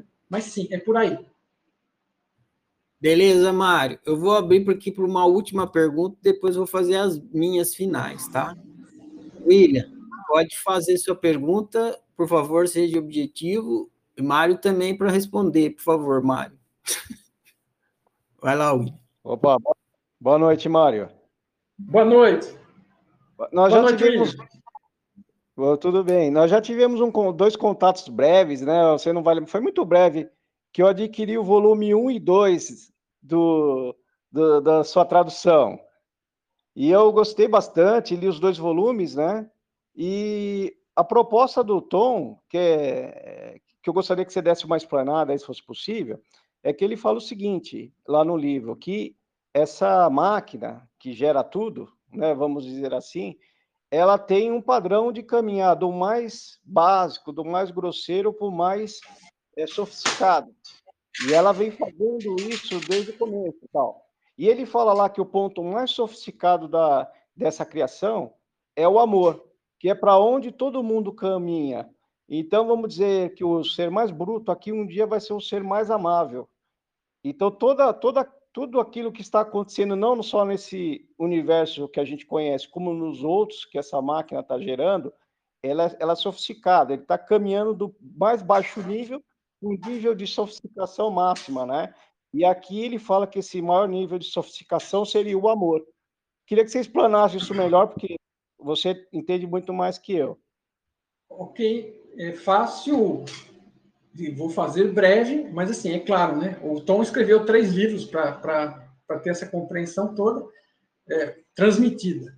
Né? Então, ele equivale a. Ele fala o seguinte: como eu cheguei a mencionar aqui, que a consciência é fundamental, ele parte de dois pressupostos, é a coisa mais simples possível, né? Ele faz a ciência da forma mais básica, é, é, é, é autociência também, mas é assim, ele tenta fazer ela segundo as regras do, do, raciocínio da ciência, né? Então, ele tenta fazer a coisa o mais simples possível. Ele, ele, ele partiu de dois pressupostos. Um, que, que precisa, ter, precisa ter um ponto de partida, que assim é a ciência. Você propõe alguma coisa que parte de algum ponto gera um modelo, e aí você vê se aquele modelo bate com a realidade, através das experimentações que você faz. Isso é ciência. Tá? Então, ele parte de dois pressupostos. Um é que existe uma consciência fundamental inicial, ela tinha que ter alguma existência, a gente não tem, não sabia o que era antes e de onde ela veio. Né? Nós estamos indo muito mais para trás para que todos entendam do Big Bang. Né? O Big Bang é só a questão do nosso universo. O nosso universo é, é uma das últimas coisas que evoluiu dentro da realidade dessa realidade, dessa consciência que começou lá atrás, muito antes de qualquer Big Bang. Ela começou vazia e passou a evoluir. Tem várias filosofias que falam desse tipo de coisa, o tal é uma delas, né? E, e, e então era uma, uma consciência com potencial para evoluir, para ser tudo e experimentar tudo da forma como nós experimentamos essa parte que nós vivemos, e é tudo mais que essa consciência cria e experimenta mas que ela era vazia. E outra é que existe um processo evolutivo, ou seja, uma pressão para que essa consciência busque crescimento, busque evolução, e que é isso que teria feito com que ela evoluísse, ok? Então, essa consciência começou experimentando com ela mesma, e foi experimentando, experimentando, desenvolveu o zero e o um, começou a experimentar com partes dela, e blá, blá, blá, blá. Não temos tempo para discutir isso aqui, mas partindo desses dois pontos, ele chega a tudo de uma forma simples e lógica, existindo aqui. Então, essa pressão para evolução, aí entra no que você está falando, para onde que é essa evolução, né? Então, no começo, é, é, é, vamos dizer, é o caos máximo, é a entropia máxima. Né? Então, ele, inclusive, associa com o conceito de entropia, que é um conceito da física, que é a máxima confusão. Não tem informação nenhuma, e ele equivale na linguagem da informação, máxima confusão são zeros e uns aleatórios que não tem qualquer informação. Então, no começo, nem os zeros e uns tinha. Né? Aí ela desenvolve a possibilidade dos zeros e uns, dos sims e nãos, do yin e yang, como queiram chamar, mas a possibilidade desse dígito, da geração da informação digital e da composição de milhares, milhares, bilhões e trilhões de dígitos para compor qualquer coisa, ok? Então, e vai experimentando com tudo isso e vai evoluindo. E é um caminho que a gente pode discutir um outro dia. Então, e, mas evolui da, da máxima entropia, ou seja, toda a informação. Você veja o que nós temos aqui hoje de informação. Vamos falar só de informação. Né? Organizada na forma de pessoas, de planetas, de universos, né? de linguagens. Né? Tudo isso vai contra a, a, essa alta entropia do início. Ela vai baixando a entropia, baixando a entropia, gerando informação útil. Isso é a definição de baixar a entropia no caso do, da, da, da física digital. Né? E ele equivale isso também a caminhar na direção do amor. Tá? Então, ele fala que é. Ah, ele explica e tudo mais, mas assim, a, a, baixa entropia é o amor, é o cuidado, é o carinho, né? é, é, é, é a, a, direção da evolução. Então, a evolução ocorre nessa direção. Né?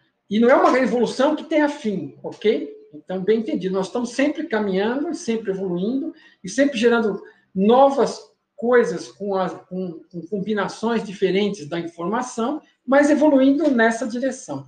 Então, é, precisaríamos conversar com mais tempo, mas é, é, é, é vai na, da direção do caos e da alta entropia para baixa entropia e do egoísmo, porque outra coisa que fica evidente é o seguinte: quanto mais egoísta eu sou E não no bom sentido, hein? Eu sei que o Ferrari volta e meia discute do seguinte: você primeiro precisa passar pela questão de olhar para si, porque no, no, final tudo se resume a você. Se você não passar e não ultrapassar isso aí, você não vai chegar a lugar nenhum, porque você não vai entender ninguém sem entender a você. Né? A chance que você tem de entender alguém e alguma coisa é entender a si, inclusive o universo, ok? Então, é, é, passa por aí, mas não no sentido egoísta. Né? É, é, então, o ego equivale a, a, a, o ego, o medo, a crença, o dogma, é, a agressividade, tudo isso está na ponta do, da alta entropia. E na outra ponta está o amor. Então, ele propõe que o amor é o oposto de medo e que a baixa entropia e o amor é o oposto da alta entropia e do medo, do ego e da crença. Né? Então, é nessa direção que a evolução ocorre. Agora, precisa né, compreender a coisa toda para entender um pouco melhor sobre isso, mas, mas é isso aí sim. Então, o que você falou tem fundamento. Né? Espero ter ajudado a esclarecer. Legal, Mário. Deus, eu, eu consegui entender bem o ponto. É, espero que outros também. É, cara, aí dava para a gente conversar muita coisa aqui, Dá. mas a gente ia ficar o dia inteiro aqui, pelo menos. É, eu vou improvisar aqui na, nas minhas perguntas finais para fazer adaptado ao que a gente teve conversando. Então, minha, minha penúltima pergunta é a seguinte: se você estivesse entrevistando o Campbell, que pergunta você faria a ele?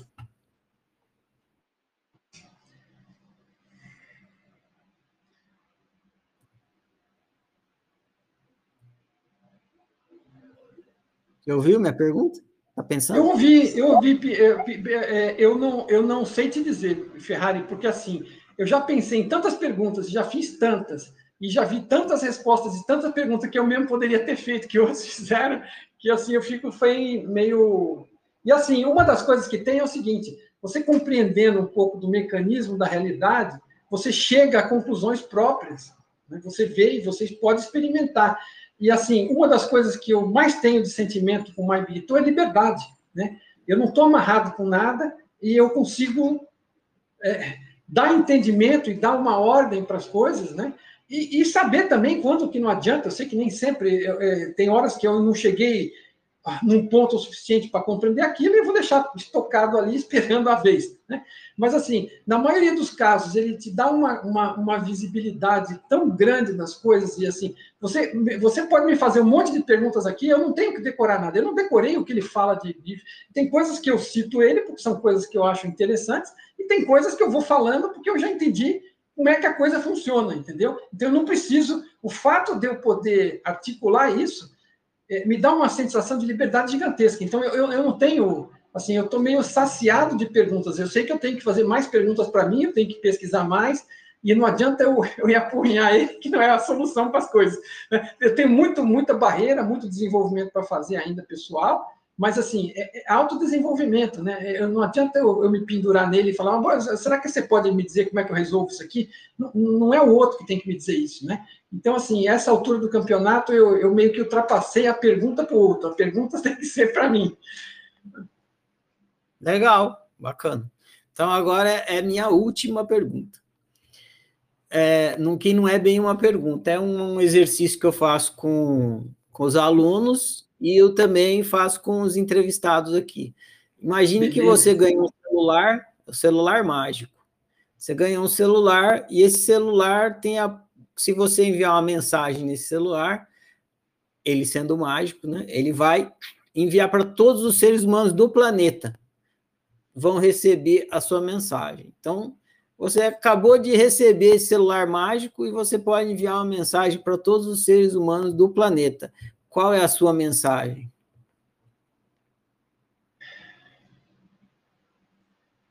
Nossa, cara, é assim, a gente, é, uma coisa é a vontade que a gente tem, né, é, de passar alguma coisa para alguém, é justo com a pergunta que a amiga fez aí antes, né, a gente vê o planeta do jeito que anda, né, que anda, a impressão que dá tem uma massa gigantesca que cada vez está mais errado, mas assim, às vezes é a impressão, né, está é, tá todo mundo passando por aquilo que precisa passar para chegar no aprendizado que precisa ter.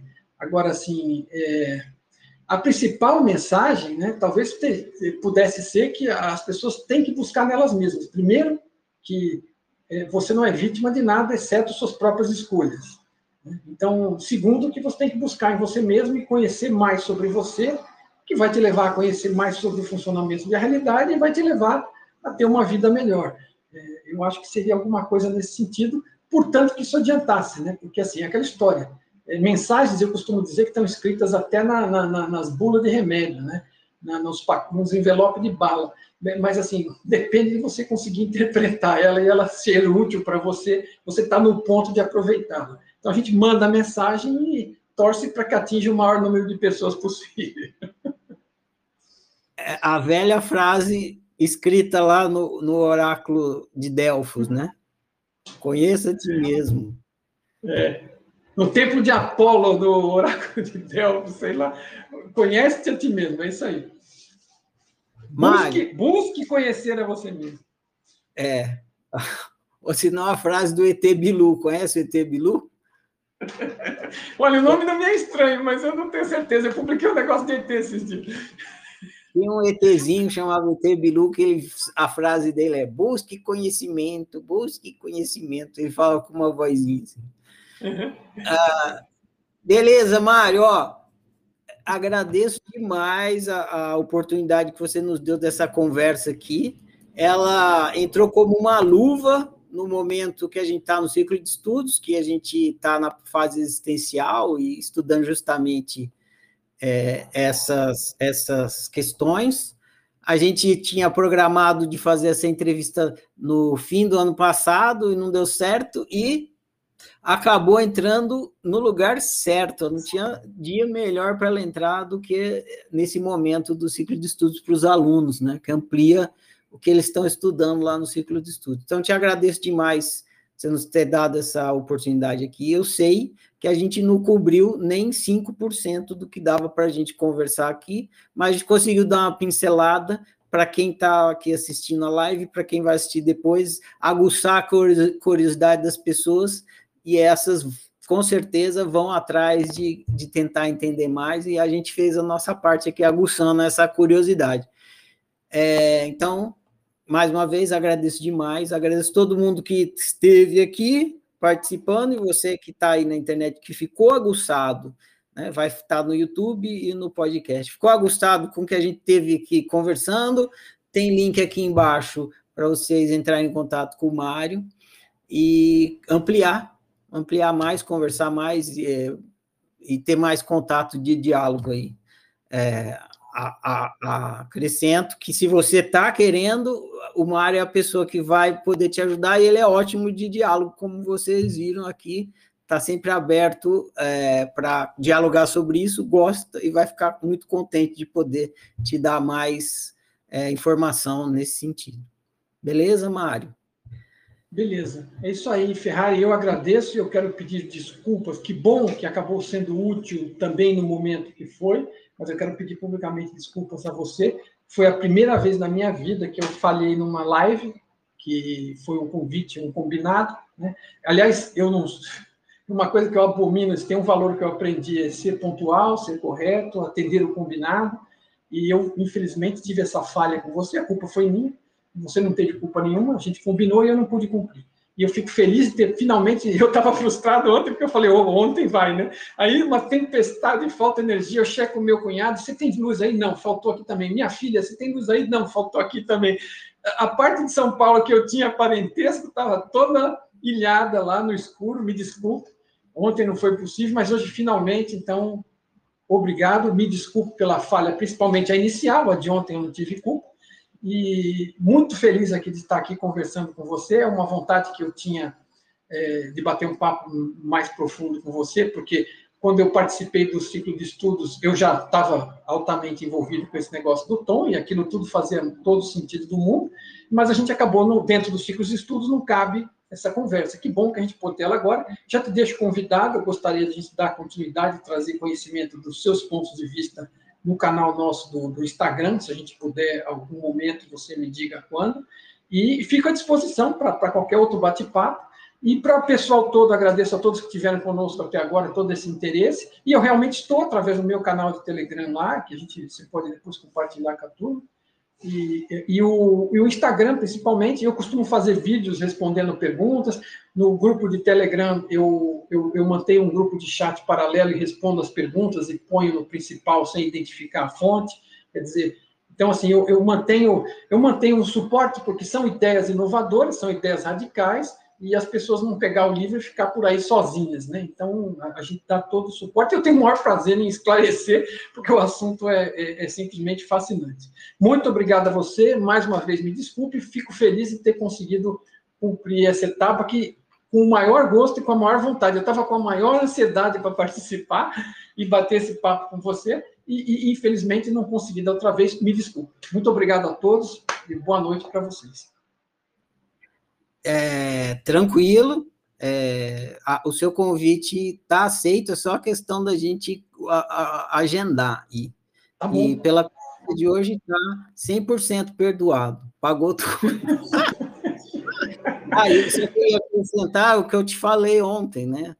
Que é, é, essa conversa que a gente teve hoje desse assunto é muito atípica, não tem muito onde as pessoas encontrarem. Então, fico muito feliz da gente ter, podi, ter podido é, criar esse conteúdo aqui, que, vai, que é um conteúdo difícil, principalmente em português, de, de, de ter para as pessoas acessarem. Então, a que bom que a gente pôde se encontrar aqui e produzir esse conteúdo que vai ficar aí para outras pessoas poderem ter, porque tem pouco conteúdo à disposição, assim, principalmente em português.